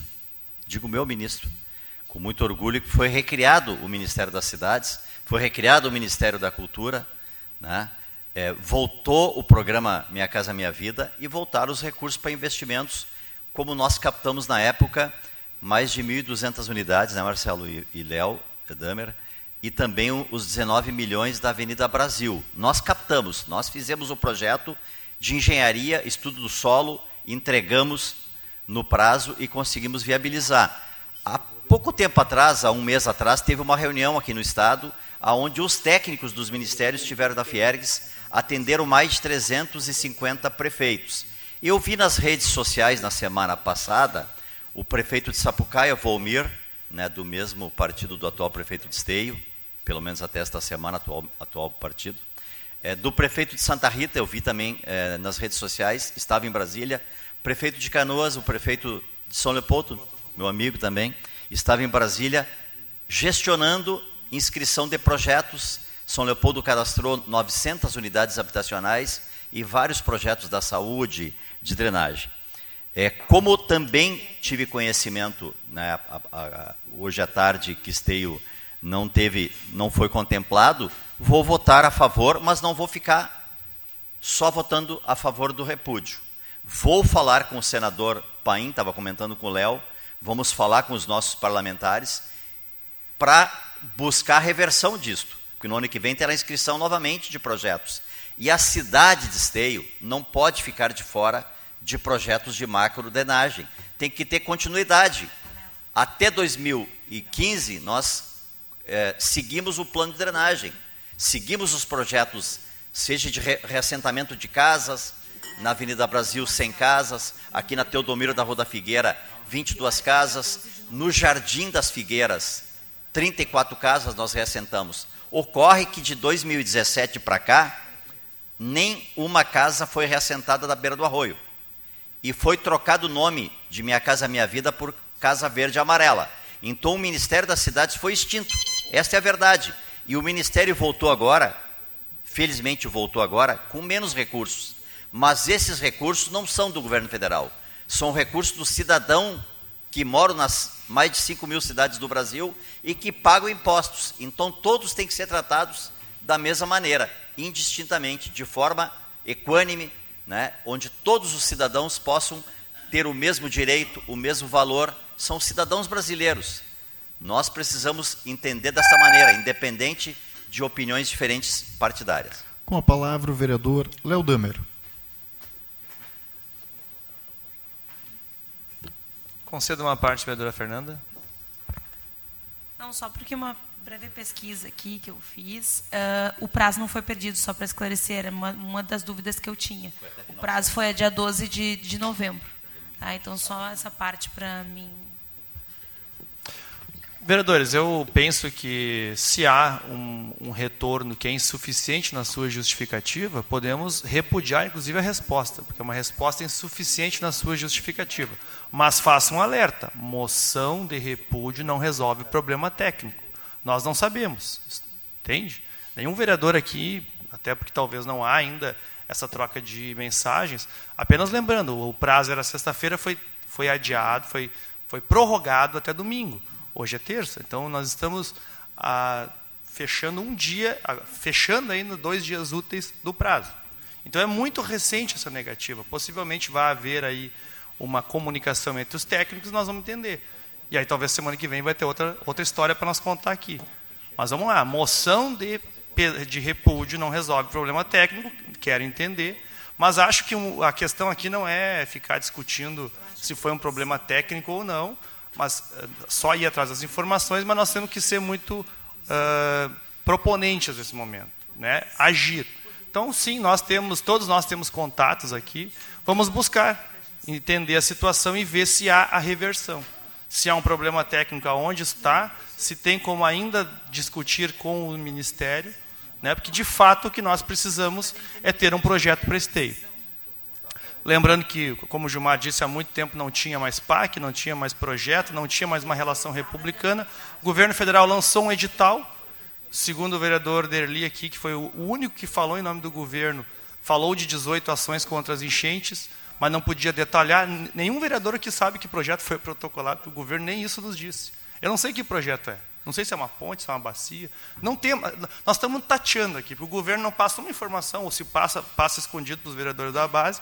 Não sei que projeto é esse, não sabemos nada. Sabemos que no segundo dia depois de, de, de finalizar o processo já há uma negativa por algum motivo que nós vamos investigar e depois vamos tentar reverter, conversando com os nossos deputados, ministros, partidos, para tentar ver. Então, assim, é, não tem problema nenhum de encarar esse tema, problema nenhum de encarar esse tema, mas digo, apenas um alerta: moção de repúdio não resolve problema técnico.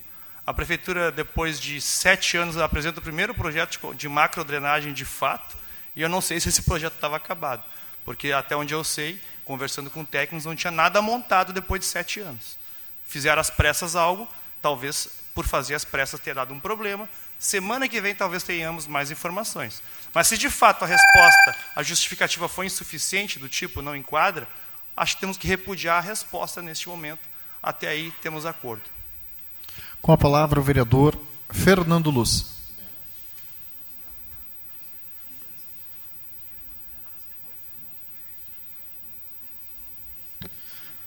Uh, amigos, em primeiro lugar, isso é uma notícia muito ruim para nós moradores de Esteio. Né? Foi falado aqui, e, e bem falado, que é uma notícia recente. Nós não temos uh, maiores informações e detalhamentos sobre isso. O que eu conversei com algumas pessoas da prefeitura, mas também muito superficial, é que foi feita a inscrição, foi solicitado que fosse feito algumas alterações e foi feito e que veio esse e-mail resposta de uma maneira muito simples, apenas dizendo que não, não, não, não vai acontecer. Tá? Uh, eu lembro que quando começou essa conversa do PAC, uh, ia ser direcionado para aqueles municípios do Vale do Taquari, daquela região, que iam receber esses recursos, foi questionado na ocasião que muitos municípios não faziam parte daquelas regiões que foram mais afetadas no geral. Esteio é uma cidade que foi muito afetada, inclusive com, com morte. E os técnicos lá naquela ocasião falaram: não, o município provando que teve o, né, que sofreu com os problemas, o município vai ser contemplado. Né? Então a gente não sabe se foi essa a questão mas é muito, é muito triste, assim, é muito triste. Há umas semanas atrás eu fiz uso dessa tribuna aqui. E eu falei sobre uma questão uh, sobre expectativas. Muitas vezes, quando a gente faz uso da palavra aqui, a gente tem que ter uma responsabilidade muito grande em não criar falsas expectativas nas pessoas. Porque o poder público faz muito isso. As administrações fazem muito isso. A gente tem interrupções de projetos a cada quatro anos e projetos começam, às vezes nem chegam no meio, às vezes nem chegam no fim e dificilmente eles são concluídos. E nós temos exemplos aqui, ó, o viaduto da BR-448, a RS-118, que demorou 20, 30 anos para ficar pronto. E a gente vive uma situação fiscal, orçamentária no nosso país que eu tenho uma preocupação muito grande e ao mesmo tempo o governo aparece falando que vai fazer amplos investimentos, né? e eu torço para estar enganado e torço para que isso aconteça, certo? Não estou uh, agorando ninguém aqui. Né?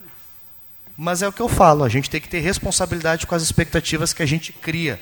E é importante sim, uh, e aqui nós temos os vereadores do, do Partido dos Trabalhadores, que a gente converse com os deputados, com o senador, com, né, com, com os ministros, porque por mais que a gente tenha essa negativa agora, a gente não pode desistir.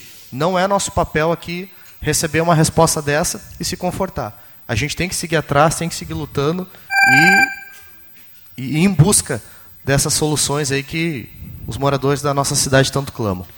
Com a palavra o vereador Francisco Alves. Faltou nossa.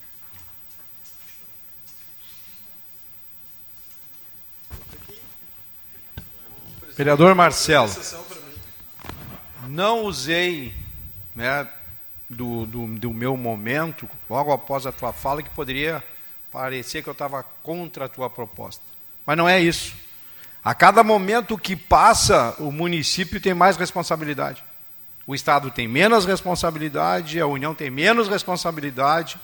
E aí nós tínhamos Receita Federal, Esteio, nós tínhamos vários órgãos federais, vários órgãos estaduais foram extintos e nós temos que ir para Canoas, nós temos que ir para São Leopoldo. E o PROCON, ele é uma obrigação do Estado. E aí, na falta do Estado estar presente, as prefeituras fazem os convênios. Vereador. E aí, e aí, então, assim, a gente passa por essas dificuldades que nem a gente vem agora com essa notícia triste. Uma falta de comprometimento de uma esfera. E que só diz assim, tu não vai ganhar. Vereador, você tem a pauta, por gentileza? Mas eu estou na pauta. Estou falando da esfera. Não, estou não, falando agora, a gente recebe essa notícia. Preste atenção um pouquinho, vereador, que aí você vai Estou prestando atenção, obrigado. vereador. O senhor entrou numa obrigado. pauta do PROCON. Muito obrigado, vereador. Não, não, vereador. Vou continuar. Só um minuto. Então, eu. Segura digo... o tempo do vereador. Vereador, o senhor entrou numa pauta de um requerimento enviado, encaminhado pelo vereador Marcelo. Mudar, eu mudei. Vereador, o senhor entrou numa pauta do PROCON encaminhado no requerimento do Marcelo. Eu estou lhe pedindo a gentileza que o senhor mantenha a pauta atual eu agora. Eu mudei, estou na pauta. Por gentileza. Estou na pauta, o senhor, o senhor não, não deve ter entendido. E hoje, hoje nós recebemos uma negativa aonde só diz para nós que nós não temos o direito. E aí já foi levantado né, uh, várias situações, que pode ser isso, pode ser aquilo. E o comprometimento nosso não é com o governo e nem é, é com algum funcionário. E tenho certeza absoluta, o meio ambiente participou dessa discussão. O William é um cara, é, um funcionário de muitos anos de casa. A Defesa Civil participou também. É, e realmente, nós fomos atrás já para saber, e, não, e, a gente não conseguiu descobrir ainda, mas nós precisamos saber. E até eu não quero nenhuma previsão dos colegas aqui, porque foi dito assim: Esteio não vai ganhar. Esteio não vai ganhar. Vai entrar e não vai ganhar. E não ganhamos mesmo. É, mas eu, eu, eu digo, assim, o meu colega chega a dizer para mim que eu vou morrer amanhã, eu vou ficar preocupado.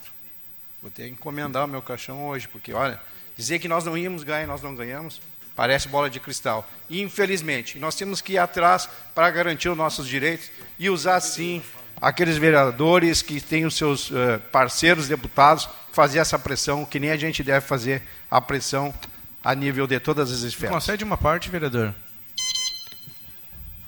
Pois não.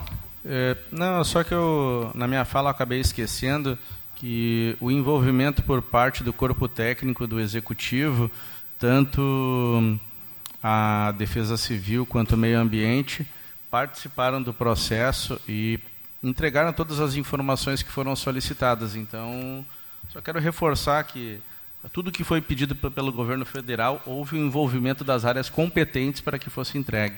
Eu ia falar no, eu ia falar no prazo, a vereadora Fernandes que estava no prazo, então até por isso que eu não falei. Em votação, a moção de número 274/2023. Só queria assinar junto o vereador Luciano vereador Luciano, se me permite, eu gostaria de assinar junto. Para quem quiser, está à disposição, vereadores.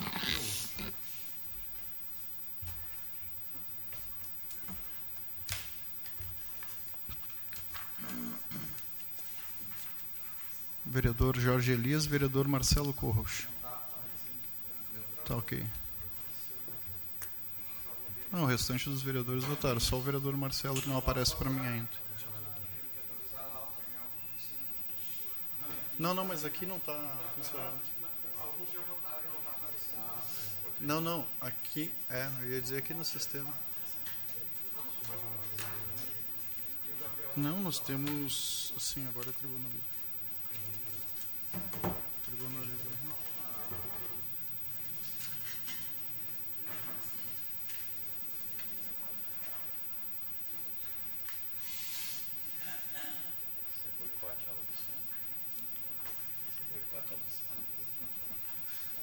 O vereador Marcelo foi o segundo a defender ali a, a questão da moção e não está votando. Articulou bem, todo mundo votou a favor. Articulou bem, todo mundo votou a favor só. Foi a favor? Todo mundo foi. Alguém, Isso aí cai na mão do Lula mais um real pra nós.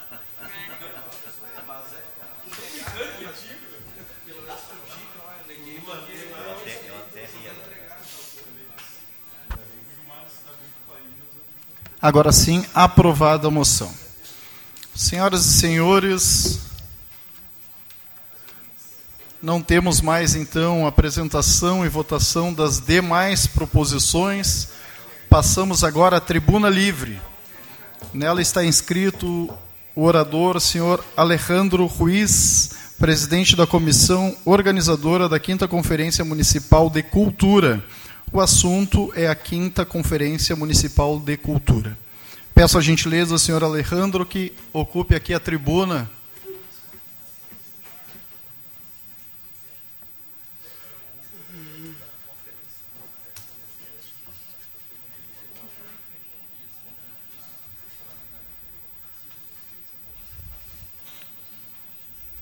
Uma boa tarde, seja bem-vindo. Tribuna é sua. Boa tarde, muito obrigado.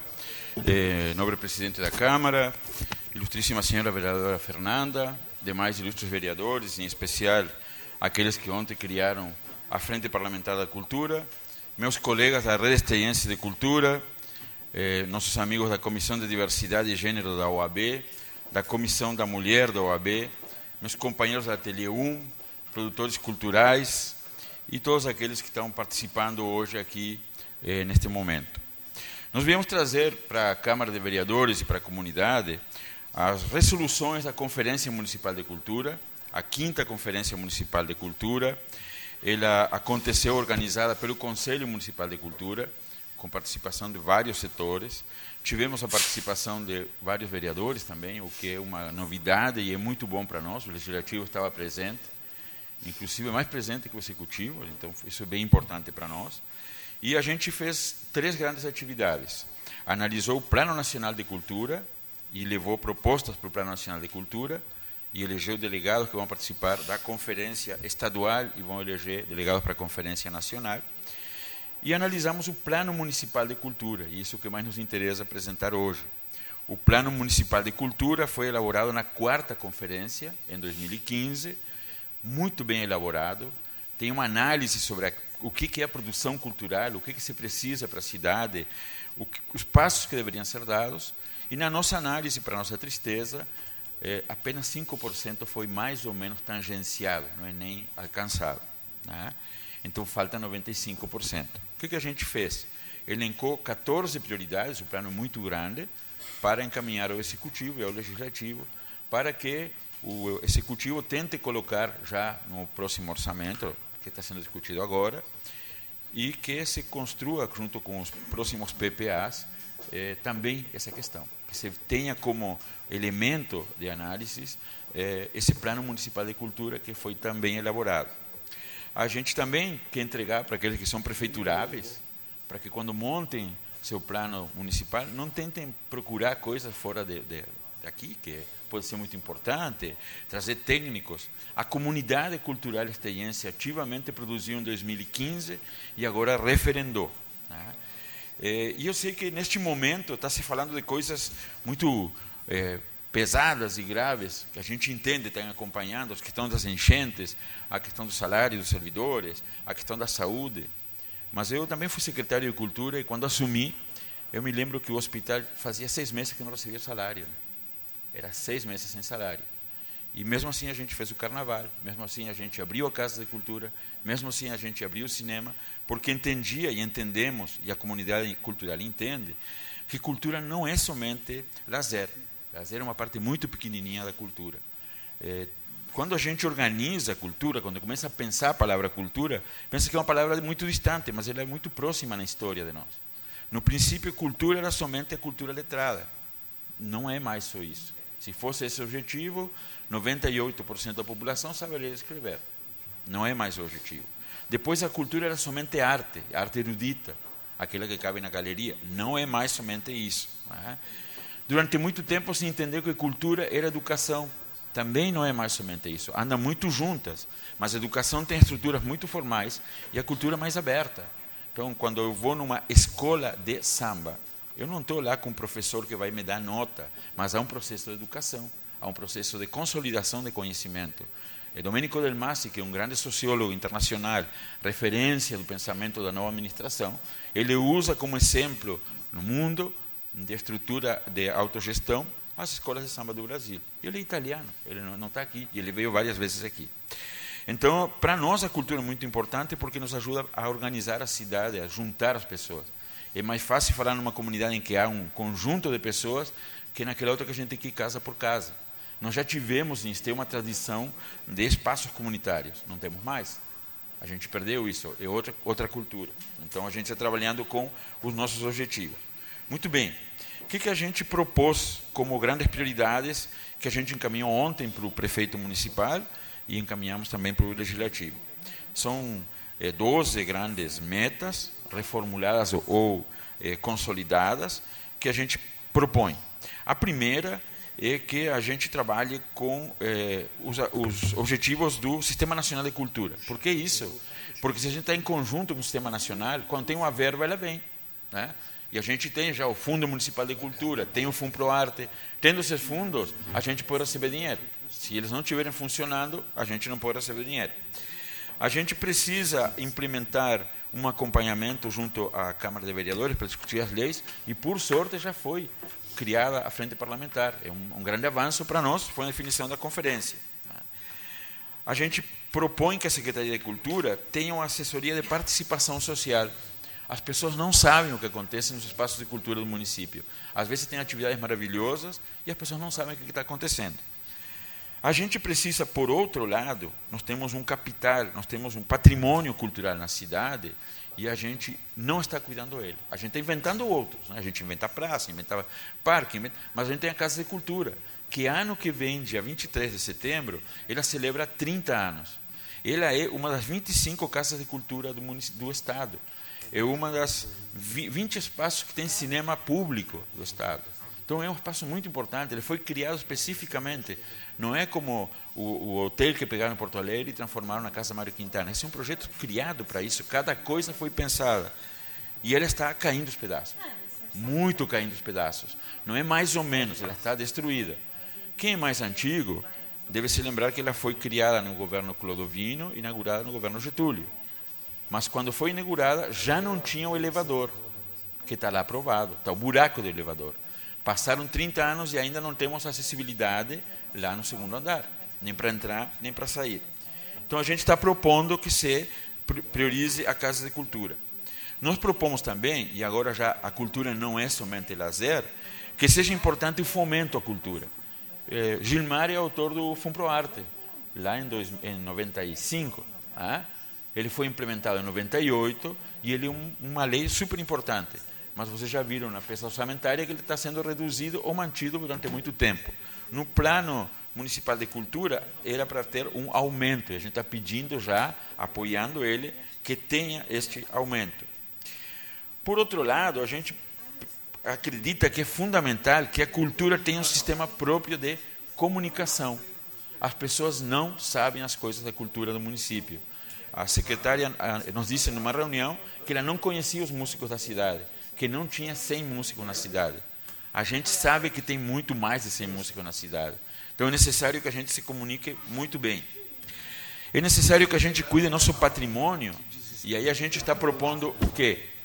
Que seja implementada, que seja executada a lei aprovada em 2013, a Lei 3524, que cria o Conselho Municipal de Patrimônio Histórico e todos os projetos ligados ao patrimônio. A gente pode perder a Casa de Cultura, mas a gente já perdeu outros espaços, como, por exemplo, perdeu o Salão do Tio Baldo, que era um salão comunitário ligado à comunidade afro, super importante. Como ele não foi tombado, ele não pode receber verbas, ele está lá caindo. Tá? A gente precisa dar verba para o eh, Museu Municipal. A gente precisa, porque as realidades mudaram, garantir que a diversidade faça parte do plano de cultura, mas também das, outras, das outras questões. Que quando tem um edital para contratar alguém, esteja lá dito em algum momento que parte dos critérios é que tenha é, questões ligadas à diversidade. A gente precisa também estar propondo que haja uma preocupação com a cultura popular, porque a cultura popular ela não se enquadra e o, o Ministério de Cultura entendeu isso em alguns regulamentos. Então, alguém que é de um coletivo comunitário ou que é de, um, de uma é, de um ilê ou que é de alguma estrutura popular, ela tem 20 anos de atividade e não tem CNPJ. E aí o, o governo federal entende que isso pode ser beneficiado. No governo municipal, a gente tem leis muito, muito estritas e as leis passam por vocês. Então a gente pede que você tenha que se entenda esse critério. Que eu não posso exigir CNPJ de algumas estruturas. Posso exigir que ela me entregue um relatório. Olha, temos 20 anos de atividade. Como que não existe? Está ali. Né? E por último, a gente pede que exista sinal de Wi-Fi em todos os espaços públicos. Estava aprovado lá em 2000 2015. Entregamos duas moções, e essas moções são muito importantes. Uma, então, é para que exista um laudo técnico para a Casa de Cultura, e aí a, gente ontem conversou com o professor da, da, Universidade Federal de Arquitetura, ele me, nos falou que tem inspeção predial, estrutural, de patologias, elétrico e acessibilidade, que é mais em torno de 200 mil reais. Então, é necessário que exista, porque senão não tem como fazer um projeto para reformar a Casa de Cultura. E a outra moção, vou acelerar, se me permite. Fique à vontade. A outra moção, para nós, é muito importante, porque também ano que vem a cidade celebra 30 anos do carnaval de rua de Esteio. Não quer dizer que antes não tivesse carnaval, não tínhamos carnaval de blocos, mas o carnaval de rua com escolas de samba tem 30 anos, celebra 30 anos ano que vem. Em algum momento, o carnaval não tinha nenhum cachê. A gente, quando estive à frente da Secretaria de Cultura, e conversávamos com Tita agora, a gente discutia com as escolas de samba um cachê anual, eh, anual e eh, uma premiação. Depois foi tirado e foi dito, não, a gente vai captar verbas de outros lugares. E nossa discussão é que isso tem que estar no orçamento.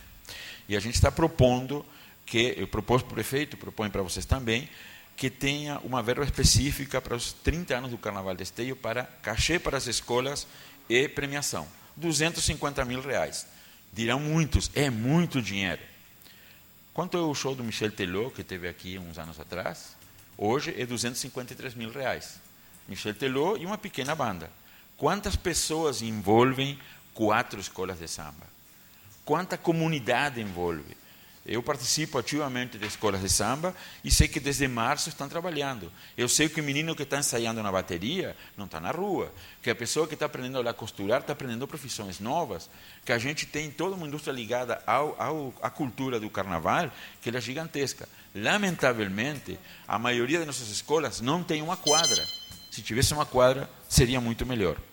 Então, a gente são, são as moções que a gente apresentou e são as questões que a gente elencou do Plano Municipal de Cultura. E por último, se permite um minuto, eu sou imigrante, eh, sou de família imigrante, minha mãe imigrou para a Argentina quando começou a ficar muito ruim as coisas no Uruguai, depois imigrou do, da Argentina para o Uruguai novamente e eu imigrei para o Brasil.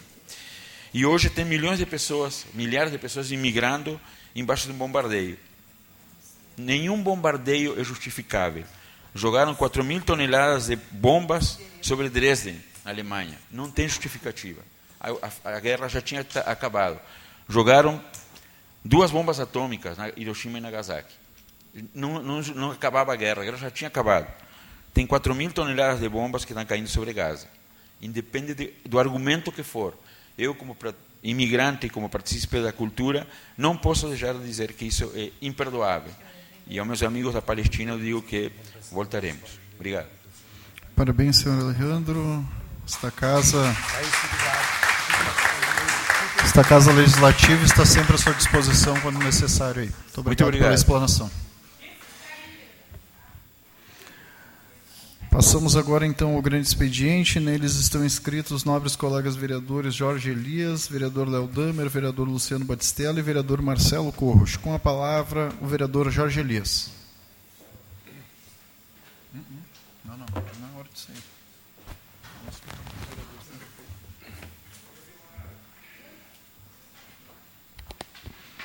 Boa noite, colegas vereadores, presidente e a todos os amigos, amigas que nos assistem.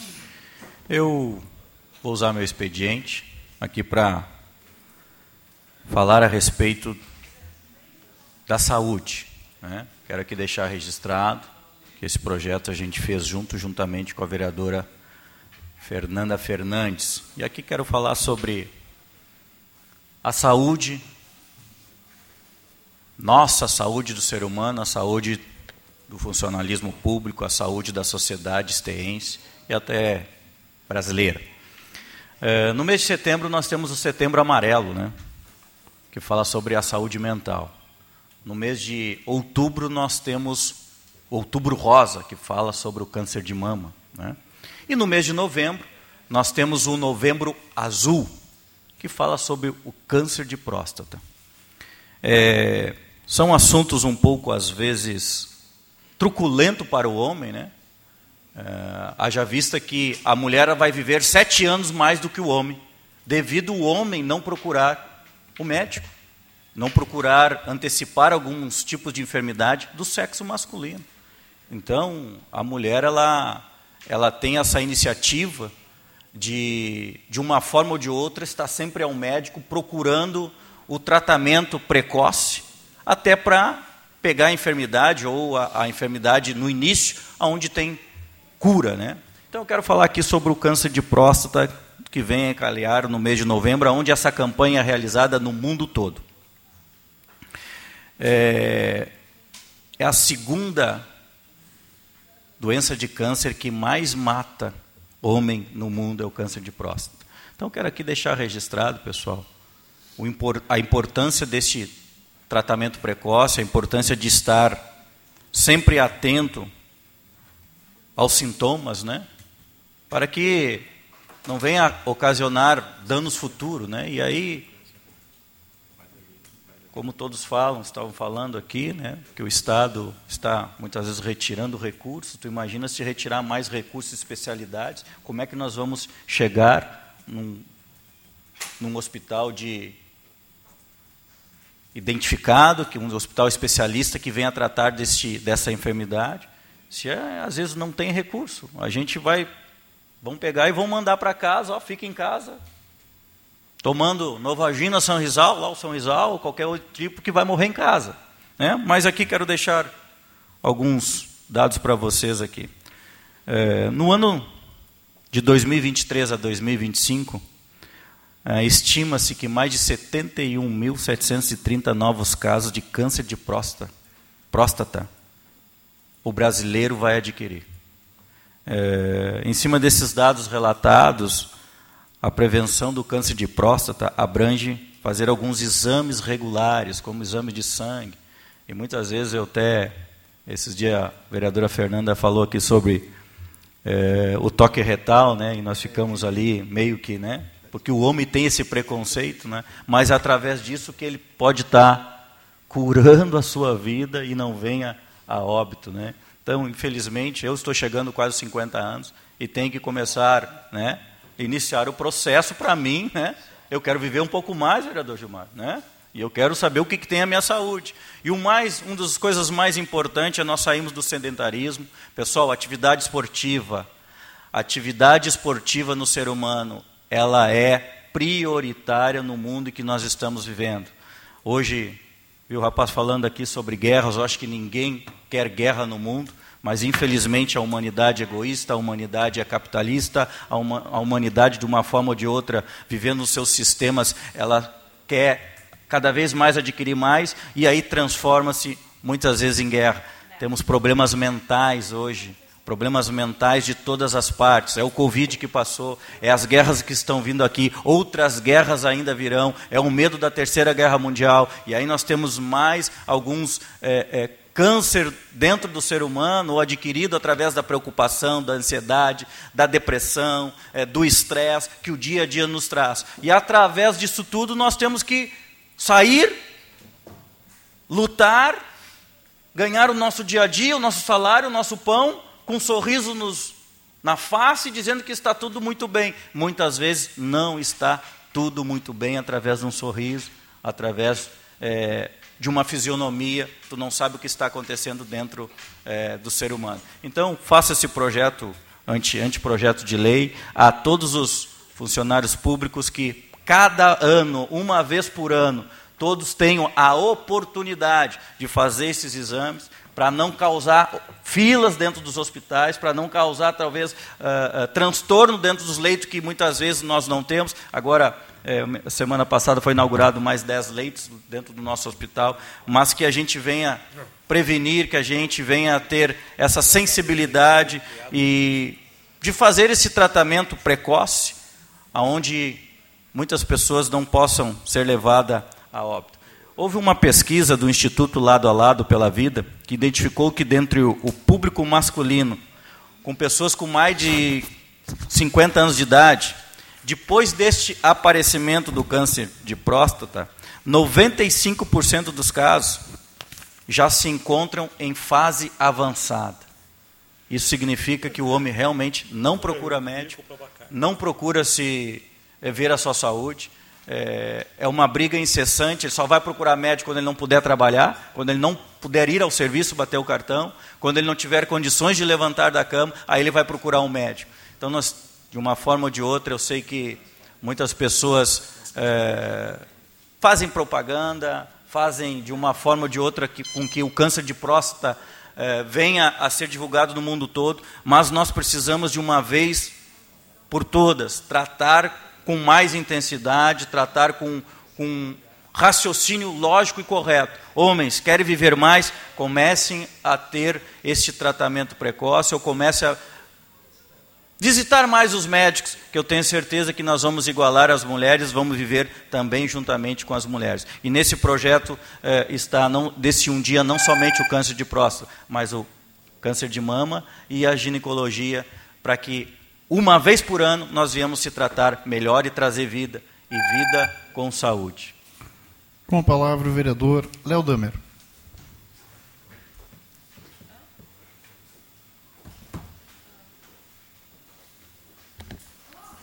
Senhor presidente, colegas vereadores, então faço uso do meu grande expediente, são vários assuntos que apareceram ao longo da sessão. Uh, quero dar uma atenção maior para a questão da cultura, né, até pela, pela fala do, do Alejandro, que é o vice-presidente do conselho, já saúdo, também a Flávia, também saúdo aqui os nossos também vereadores, a Tita e o Mascate. Mas entrando aqui em algumas pautas que eu considero uh, mais relevantes. Primeiro, queria saudar aqui a Gladys, da Artesul, e falar sobre uma moção que nós aprovamos, uma moção em homenagem a Edi, e Elidiane. Elidiane, então, ela era gerente aqui do posto Ferrari, que abriu o espaço, então, para uma parceria com a Artesul, que vem há meses, então, tendo um espaço ali para artesãos da nossa cidade, poder desenvolver o seu trabalho, uh, comer, uh, um espaço de comércio, de vendas, e que foi um espaço importante também de solidariedade. As vítimas da enchente, houve uma arrecadação de alimentos, roupas, enfim. E a Ediliane, ela saiu do posto aqui do de foi para Canoas, mas o projeto continua.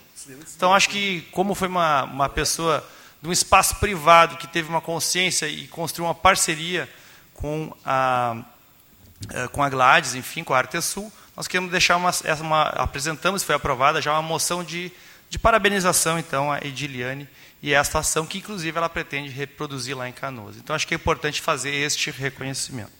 Segundo, quero ainda repercutir rapidamente aquele debate que nós tivemos ontem. Antes, uh, com certeza, a relação entre governos não se dá por birra. Com certeza, o governo federal não vai fazer assim. Eu não vou dar recursos para esteio, porque eu não gosto de esteio, eu não gosto do prefeito com certeza haverá uma justificativa técnica para o sim ou para o não. E em cima desta questão técnica, a nossos movimentos, os nossos movimentos políticos têm, têm que ser no sentido de conversar dentro do ministério, e com os agentes políticos, deputado, senador Paim, nosso senador aqui de Canoas, no sentido, primeiro, de entender aonde foi o problema, mas com certeza uma relação republicana não se dá assim. Eu não vou dar recurso para esteio porque não gostamos de esteio.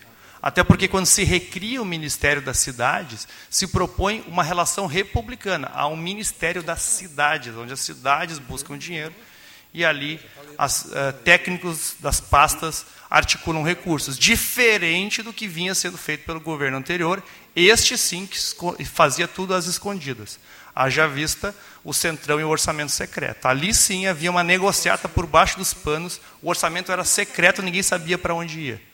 A relação republicana se dá na criação desse ministério e com certeza teremos uma resposta à altura e podemos fazer esse debate. Né? Lembrando, faz só dois dias, então não temos que entender melhor. Mas quero aqui dialogar também sobre a questão da saúde, rapidamente. Nós nos preocupamos bastante. Eu disse antes que os contratos de terceirização do hospital, somados às quatro alas, chegam a 28 milhões.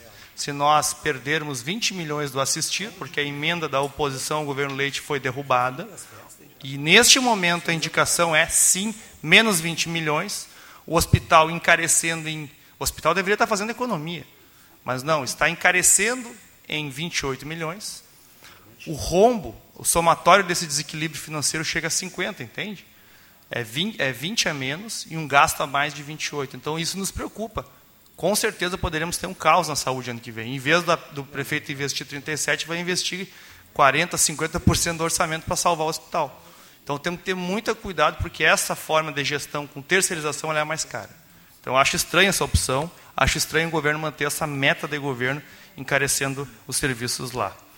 Mas sobre aqui pontualmente a questão é, da conferência de cultura, uh, fiquei muito impactado em ver que 95% daquilo que a conferência de cultura construiu lá atrás não foi, não foi realizado. Apenas 5%. Uma das ações, inclusive, que foi construída lá foi a, a criação do Dia dos Povos Ciganos, foi uma lei minha, inclusive, então, um dos itens lá atrás da conferência de cultura, inclusive nós, propus, nós propusemos aqui com, com, origem, com ação legislativa. E agora, de novo, nós criamos, já criamos a Frente Parlamentar da Cultura. E nesse âmbito da Frente Parlamentar da Cultura, nós queremos sim contemplar vários debates que estavam colocados lá. E acho que o mais importante agora, além das leis Paulo Gustavo, a lei Aldir Blanc, garantirmos que a prefeitura não perca esses recursos, mas temos também que pensar o orçamento do próximo ano, e aí envolve um trabalho, a, a técnica legislativa que nós tenhamos em fazer emendas. É, a Casa de Cultura, como o Alejandro aqui disse, ano que vem faz 30 anos. E a Casa de Cultura precisa de um laudo, e com este laudo uh, se construir a, a, se bu a busca de recursos. Este laudo, a gente não sabe quanto custa, mas talvez o município pudesse ter um laudo uh, para uh, prever né, quantos recursos precisaria para uma reforma. E, no mínimo, questões, questões básicas, como banheiro, como palco, como, enfim, uh, espaços que não estão carecendo de uma reforma mínima, com poucos recursos se faria. Não identificamos no orçamento esses recursos. O museu, nós aprovamos uma lei aqui que homenageia o Miguel Luz, né? o Museu Municipal se chama Miguel Luz, Miguel Luz tem um acervo. Tem um, tinha, né? Está, ainda a família ainda o tem. Um museu que o Miguel Luz construiu ao longo dos anos. O acervo de um jornal que existiu por 30 anos, toda a história de Esteio está lá. Falei aqui da revista do Duarte, do jornal Eco dos Sinos. Há acervos privados que precisam ser incorporados ao patrimônio público numa negociação com as famílias, é verdade, mas também com estrutura. Hoje nós temos uma pessoa que trabalha no Museu Municipal que não tem rede, uma pessoa que não tem, mal tem uma mesa para sentar, uh, não tem uma placa de identificação do museu, não tem nada. Ou nós temos pessoas com recurso para catalogar, para organizar um museu, ou nós não vamos ter museu. Muito menos vamos poder receber um acervo para o acervo do município. Então, uh, todo mundo quer homenagear, todo mundo quer né, reconhecer que a importância de termos um museu, mas temos que ter recursos. Então vamos lá, recursos para a Casa de Cultura, recursos para o museu, o Fundo Pro Arte e o Fundo de Cultura que perderam recursos. Perderam uh, 100 mil reais, então no mínimo repor esses 100 mil, mas a proposta ontem foi chegar a 200. Temos que fazer emendas, vereadores, é isso. Precisamos reconhecer a cultura aqui, a nossa forma de reconhecer a cultura, o poder que esta casa tem é fazer emendas para as áreas da cultura que carecem. Com a palavra, o vereador Luciano Batistello. Quero cumprimentar aqui o Dieguinho. Por gentileza, pode passar, vereador. Cumprimentar aqui o Dieguinho da ONG Gepar, vereador vereador Mascate, a Marisa. Presidente, desculpa. Não. Está cumprimentando, desculpa, não. Deixa eu só terminar, então, claro, desculpa, desculpa. de cumprimentar aqui a autoridade máxima da minha vida, minha esposa Aline Beleboni Maier. Por gentileza, vereador Luciano. Desculpa, presidente. Obrigado. Uh, vereadores, todos aqui já cumprimentados anteriormente. Uh, vim aqui, estava conversando com o Rafael, Rafael, que é o gerente da Corsã, sobre justamente aquela. O vereador Marcelo encaminhou um requerimento na semana passada sobre as duas contas que os moradores estavam recebendo na residência, ou alguns deles. E ele queria vir aqui dar uma explicação a respeito dessa situação. Como a tribuna livre precisa ser ocupada antecipadamente, precisa se inscrever para fazer isso, não teria nem como eu ceder o espaço para que ele pudesse dar uma explicação. Mas aí, conversando com o presidente, tem duas situações, e se isso for do consenso dos vereadores, ele está aqui está é, à disposição depois, se os vereadores quiserem permanecer alguns minutos após a sessão, para que ele possa dar um esclarecimento, e eu acho que isso nos ajuda na ponta das dúvidas que surgirem por parte da comunidade, ao invés da gente aguardar até a próxima semana. E ele também se colocou à disposição de vir aqui nas comissões na próxima semana, na terça-feira, para de uma forma formal e que fique registrada a respeito dessa situação. A gente até havia conversado hoje pela manhã, pontuando essa questão, e aí eu tinha um exemplo de contas que foi recebido dentro do, do período e com o vencimento dentro do próprio mês. Mas aí eu vou deixar para que depois o Rafael dê uma, uma explicação com relação a a toda essa situação, o que, que aconteceu, para que a gente possa orientar a comunidade se tem que ser feito ouvidoria, se tem que ser registrado no 0800 para que possa ser averiguado, porque a gente sabe que cada situação é uma situação. Mas tendo a informação, a gente já consegue também esclarecer é, a maioria das dúvidas. É, uma outra situação que eu gostaria até de falar é com relação à questão do, da moção de repúdio é, realizada anteriormente, e, e isso se dá, e prerrogativa do legislativo, dos vereadores que aqui compõem. E quando a gente faz uma moção de repúdio, ela tem ah, um significado, que na verdade é um protesto com relação a algo que foi decidido ou que foi tomado por algum dos poderes. E a gente se manifesta aqui em não concordando com a decisão tomada. Basicamente seria isso. A gente entende que a moção de repúdio ela não vai resolver os nossos problemas, mas é uma forma de manifestar a nossa vontade com relação a algo que foi decidido. Assim como já foi feito em muitas outras situações, em outros momentos, a moção de repúdio. Então, só ressalto a essa situação à comunidade para que tenha um entendimento e saiba que essa moção foi feita pela tomada de decisão e, no meu entendimento, eu não posso concordar com uma resposta que veio que para mim não me diz nada. Muito mais para a comunidade que está na rua e clama por maiores informações. Então, como a gente precisa ter essa informação clara, a gente precisa receber. Precisa ter a, o maior número de informações possíveis para poder dizer isso para a comunidade. Já é difícil falar que não teremos direito. Imagina as pessoas perguntarem por quê. Não sei. Não dá para acreditar. Mas eram essas as minhas considerações. Obrigado. Com a palavra o vereador Marcelo Corros.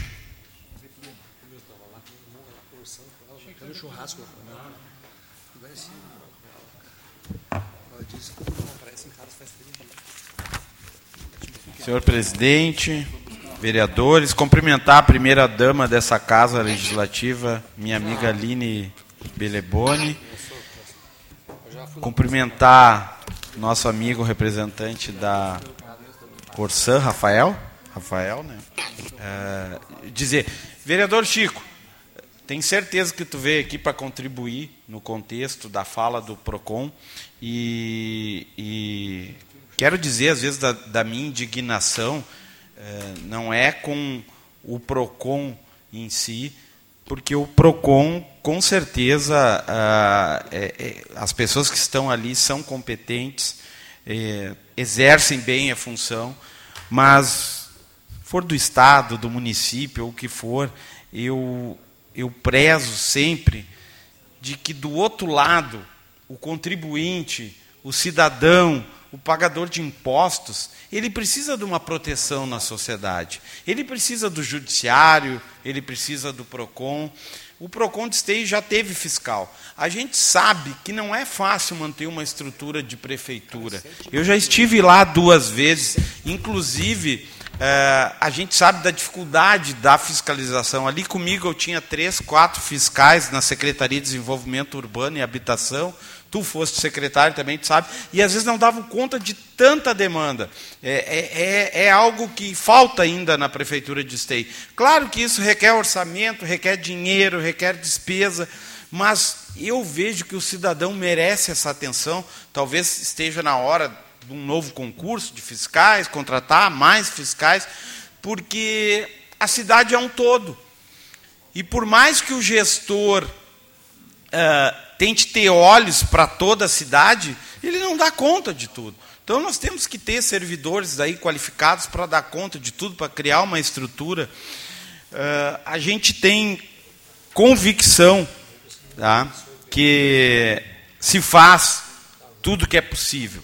Mas nesse caso, em particular, do PROCON, eu estou pedindo em nome da população de Esteio. Eu sei que se o PROCON multar a RGE pelos fios soltos, a multa não vai lá para o João que mora na rua, que tem um fio atravessado, como ali na casa do meu vizinho, tem um fio na casa do André atravessado. A multa não vai para ele. A multa vai para os cofres públicos, a gente sabe. Mas é uma maneira de fazer uma pressão para o serviço andar é, de forma correta. Então, a minha briga, entendam, não é com o PROCON, é para a gente criar a estrutura, sim, para servir o cidadão. Porque vocês querem ver uma coisa, o cidadão nunca tem chance. O cidadão ele tem que cumprir. Ah, minha conta vence dia tal. Vai lá e paga. Se tu não pagar, né? Claro que a gente sabe que tem parcelamento, que tem várias coisas, mas se tu não pagar, vai chegar uma hora eles vão cortar o serviço. Indiferente se for de água, se for de luz, se for de internet, vão cortar o serviço. Então a gente tem que criar sim uma estrutura. E daí também a minha briga com as agências reguladoras. Desculpa, a GESAN tem uma resposta que chegou um ano depois, a GESAN nem é mais agência reguladora. Ah, porque nós propomos ser educadores com a Corsã, com a RGE. Por que, que não vão ser educador com o, o cidadão, pagador de impostos, que muitas vezes aí recebe uma conta? Agora lá em Porto Alegre está um grande problema, o DEMAI, né? para não dizer, botar só na conta da Corsã, e não é nada contigo, que tu me atende muito bem. para não botar só na conta da Corsã, em Porto Alegre é o DEMAI. O DEMAI, hoje, no Jornal do Almoço, as pessoas estavam lá reclamando. O cara que pagava 200 reais de água recebeu uma conta de 26 mil reais. Aí ele estava se questionando, eu vou ter que vender meu carro, vou ter que vender a minha casa, como é que eu faço? Aí entrevistaram o diretor do DEMAI, não, é um erro de leitura. Tudo bem, tá, vamos lá, vamos tentar corrigir. Mas é uma situação constrangedora. O cidadão sofre com isso. O cidadão não dorme de noite. Meu Deus, 26 mil reais. E aqui em Esteio, na época da pandemia, eu me lembro, o vereador Santo teve contas lá no Novo Esteio de 100 mil reais. Eu recebi uma conta lá que a pessoa estava apavorada, 80 mil reais. Claro que foi corrigido. Claro que foi corrigido. Mas é o que eu digo, o cidadão, né, ele tem que daí se socorrer, pedir por favor. Então, se o PROCON daqui não pode multar, não pode fiscalizar dessa forma, se ele é só conciliador, não que eu seja contra a conciliação, até porque sou advogado, sei que muitas vezes a conciliação resolve brigas e brigas de anos, né? mas se o PROCON não pode multar, então eu vou começar a direcionar para o judiciário. Espero ter o respaldo, porque cada vez menos também se tem respaldo do judiciário. Cada vez menos o Ministério Público atua como órgão fiscalizador. É bem triste. Por isso eu digo: se tiver escolha de lado, o meu lado. Eu fiz um juramento aqui nessa casa. E é pela população de esteio. Se ficarem incomodados, não tem problema nenhum. Para mim está tranquilo. Para mim, olha, está pacífico. Porque eu vou continuar brigando pelos direitos do cidadão de esteio.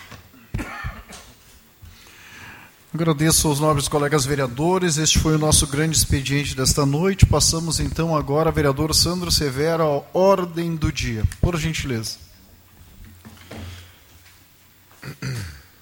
Projeto de Lei do Executivo de número 284/2023 do Poder Executivo que autoriza a abertura de crédito especial no orçamento da administração direta do município de Esteio para 2023.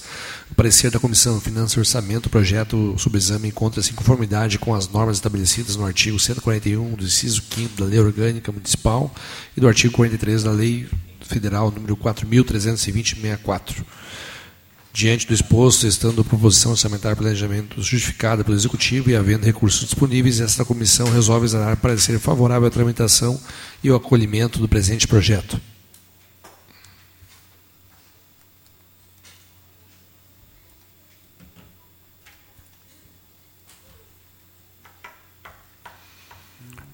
Em discussão, projeto do Executivo de número 284-2023.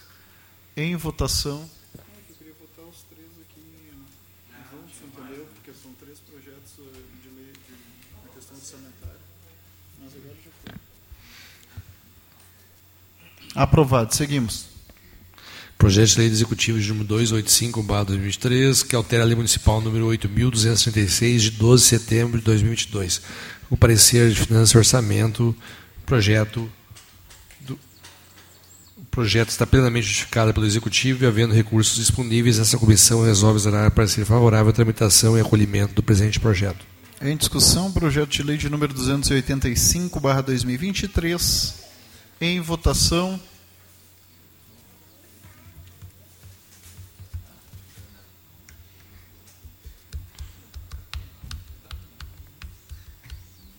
Aprovado. Seguimos. Projeto de Lei do Executivo de número 286-2023, que altera a Lei Municipal 7.872, de 4 de agosto de 2021.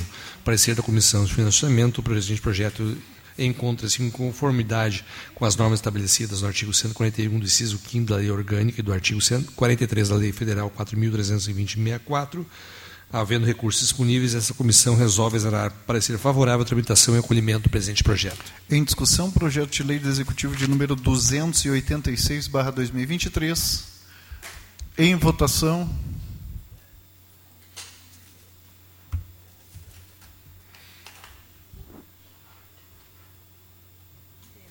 Aprovado. Seguimos. Projeto de Lei do Executivo de número 287/2023, que autoriza a contratação por tempo determinado para atender necessidade temporária de excepcional interesse público para a função de farmacêutico na Fundação de Saúde Pública São Camilo de Esteio. Parecer da Comissão Justiça e Redação. O presente projeto está devidamente fundamentado no artigo 93 do inciso 9 da Lei Orgânica de Esteio. Diante disso, a comissão opina pela tramitação normal do projeto. Em discussão, projeto de lei do Executivo de número 287/2023.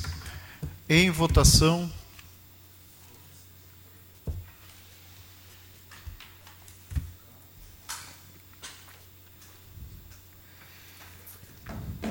Aprovado. Seguimos. Projeto de Lei do Executivo de número 288-2023, que altera a Lei Municipal 8.526, de 26 de julho de 2013, e dispõe sobre o programa de incentivo à regularização de dívidas e titularidade dos imóveis dos programas de habitação popular do município de Esteio, refis habitacional e da outras providências. O parecer da Comissão de Constituição e Justiça e redação presente projeto está devidamente amparado no artigo 6 do inciso 37, do artigo 70, do inciso 20 e do artigo 217, todos da Lei Orgânica de Esteio.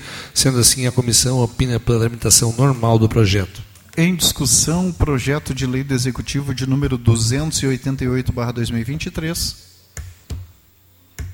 Em votação.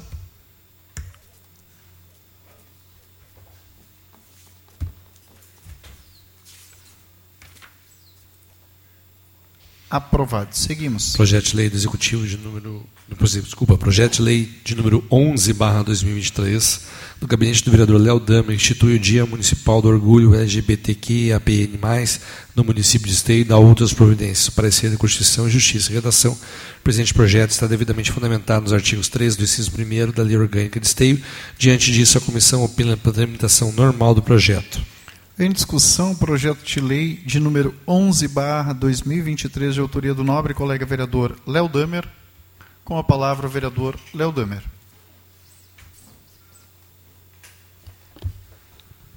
Senhor presidente, nós é, vamos apreciar agora então dois projetos de lei é, de minha autoria. Um que institui é, a data, então a data do dia 28 de junho, né, como Dia do Orgulho LGBT e também uh, a questão que reconhece a bandeira é, do orgulho como símbolo do movimento LGBTQIAPN+. São dois projetos, então, vou falar uma vez só, mas que é, buscam reconhecer no nosso município, é importante que eles é, haja uma garantia legal e um debate nesta casa, uh, tanto para a questão da bandeira como para a questão do dia é, porque isso suscita debates que nós possamos fazer também sobre as políticas públicas que se implementam no município. Lembrando que essa data, do dia 28 de junho, é, ela foi criada a partir de uma situação em Nova York, onde houve uma série de ataques a espaços, é, a bares e espaços identificados com a comunidade LGBT, é, com muita repressão e muita violência. E aí eu não preciso dizer que nós tivemos, por exemplo, um, uma situação aqui em Esteio, de um ato de transfobia numa academia, né, e que nós, inclusive, não conseguimos nem emplacar a lei aqui dentro da casa. Né. Nós apresentamos como anteprojeto de lei uma, um selo que as academias, os comércios da cidade poderiam adotar como espaços que preservam o respeito às pessoas, independente da sua questão sexual e que não admitem situações de transfobia. Nós nem conseguimos emplacar isso aqui. E foi um ato de violência em esteio. Lá em 69, houve uma série de atos brutais de violência que suscitaram o movimento a se organizar e deram o dia 28 de junho. Né? Lá e no outro ano, já em 1970, a primeira parada livre. Também é importante dizer que é, é a questão de reconhecer em lei, quando nós hoje temos um déficit né, de debate na cidade, em todas as áreas, mas não há nenhum espaço apropriado para o debate da política da comunidade LGBTQI uh, AP, AN+. Porque nós não temos mais o conselho. Nós tivemos um retrocesso. Sete conselhos foram extintos. Onde é o espaço público onde hoje esta comunidade questiona as questões de agressão, as questões das políticas públicas. A parada é importantíssima, mas não é só a parada que importa. Importa convênios com a prefeitura, ações com a prefeitura, uh, ações de mobilização, debates, cartilhas. E isso não é simplesmente a ONG XYZ que tem que fazer. Quero ressaltar aqui o papel da Flávia, uh, que é da Comissão de Diversidade da OAB, que procurou esta casa, inclusive, propondo a criação de um selo para os comércios e que nos subsidiou, inclusive nos ajudou a construir essas duas leis. Então, simplesmente criar datas, reconhecer bandeiras, termos a parada livre, não vai resolver os problemas desta comunidade. Precisamos ter um fórum adequado de discussão da política, que era o conselho. Com certeza era o conselho. Não há conselho, não há uma pasta específica, fica muito solto, entra no calendário de eventos. Hoje eu ouvi o Ed dizer que é contrário, inclusive, à forma como a parada foi jogada de uma pasta para outra, que a cultura, isso não é uma questão da cultura, é uma questão de direitos humanos. Né? Então, a forma como extinguir o conselho e jogar a parada, ou né, a, a, tal da festa, a, né, como o calendário de eventos, joga de uma secretaria para outra, é a cultura, tá? isso não é evento, isso é discussão de política pública. Isso é, é, é discutir os temas que envolvem esta comunidade. Então, com certeza, isso aqui é singelo, isso aqui é criar uma data, isso aqui é reconhecer uma bandeira, temos a festa, temos o evento, temos a parada, importantíssimo, mas temos que ter a política pública em primeiro lugar. Pena que eu não posso criar, como vereador, de volta o conselho. Pena que não podemos trazer todas as pessoas que pensam esta política e propor tudo que falta nessa cidade. Pena que este governo não tem compreensão do que ele está lidando e pensa apenas em tirar foto em eventos e fazer disso e vender para a mídia que isto é política pública para a comunidade LGBTQIA+, mas precisamos avançar muito mais. Com a palavra o vereador Sandro Severo.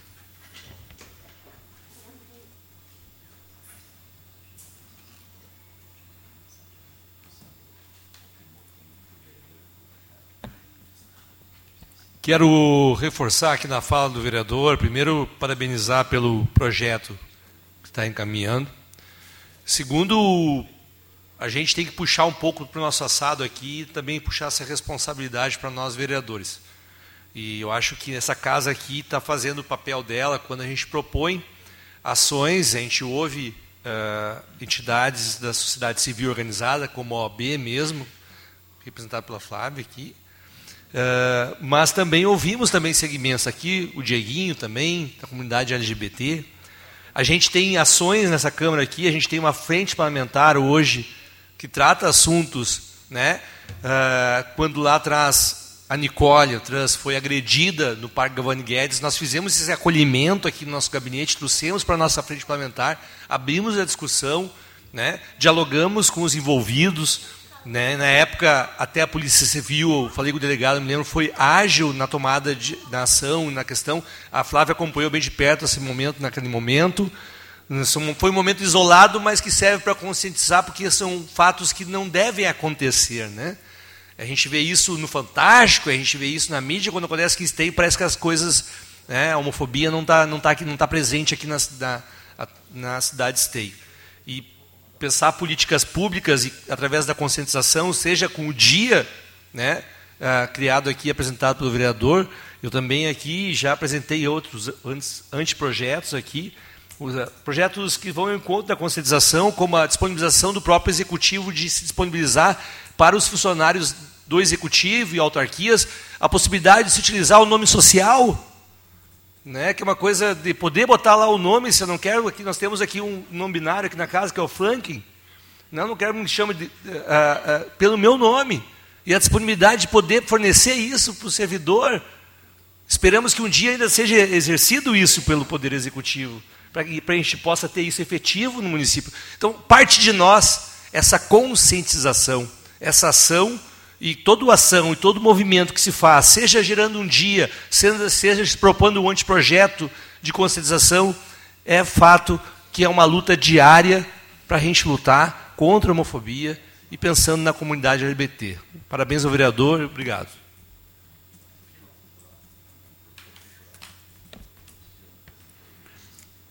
Em votação, então, o projeto de lei de número 11, barra 2023,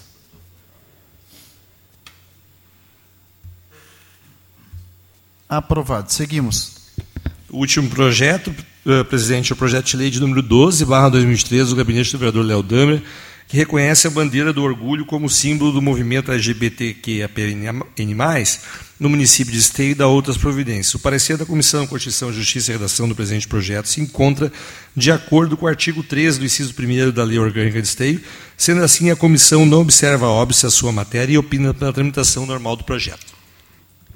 Em discussão, projeto de lei de número 12, barra 2023, de autoria do nobre colega vereador Léo Damer. Em votação.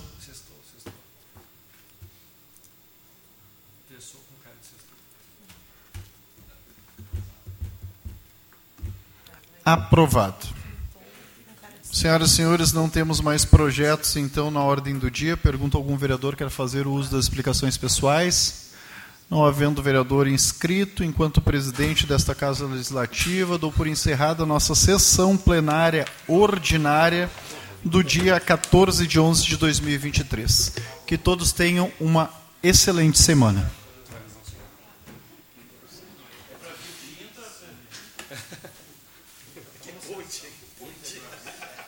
Quinta e sexta de corte. Não, vocês estão de sacanagem.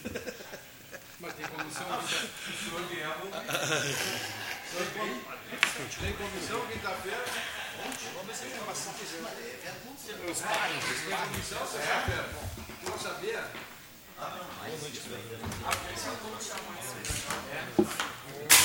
Vamos virar tudo para passar. Eu vou levar uma coisa, eu tenho que chamar. Obrigado.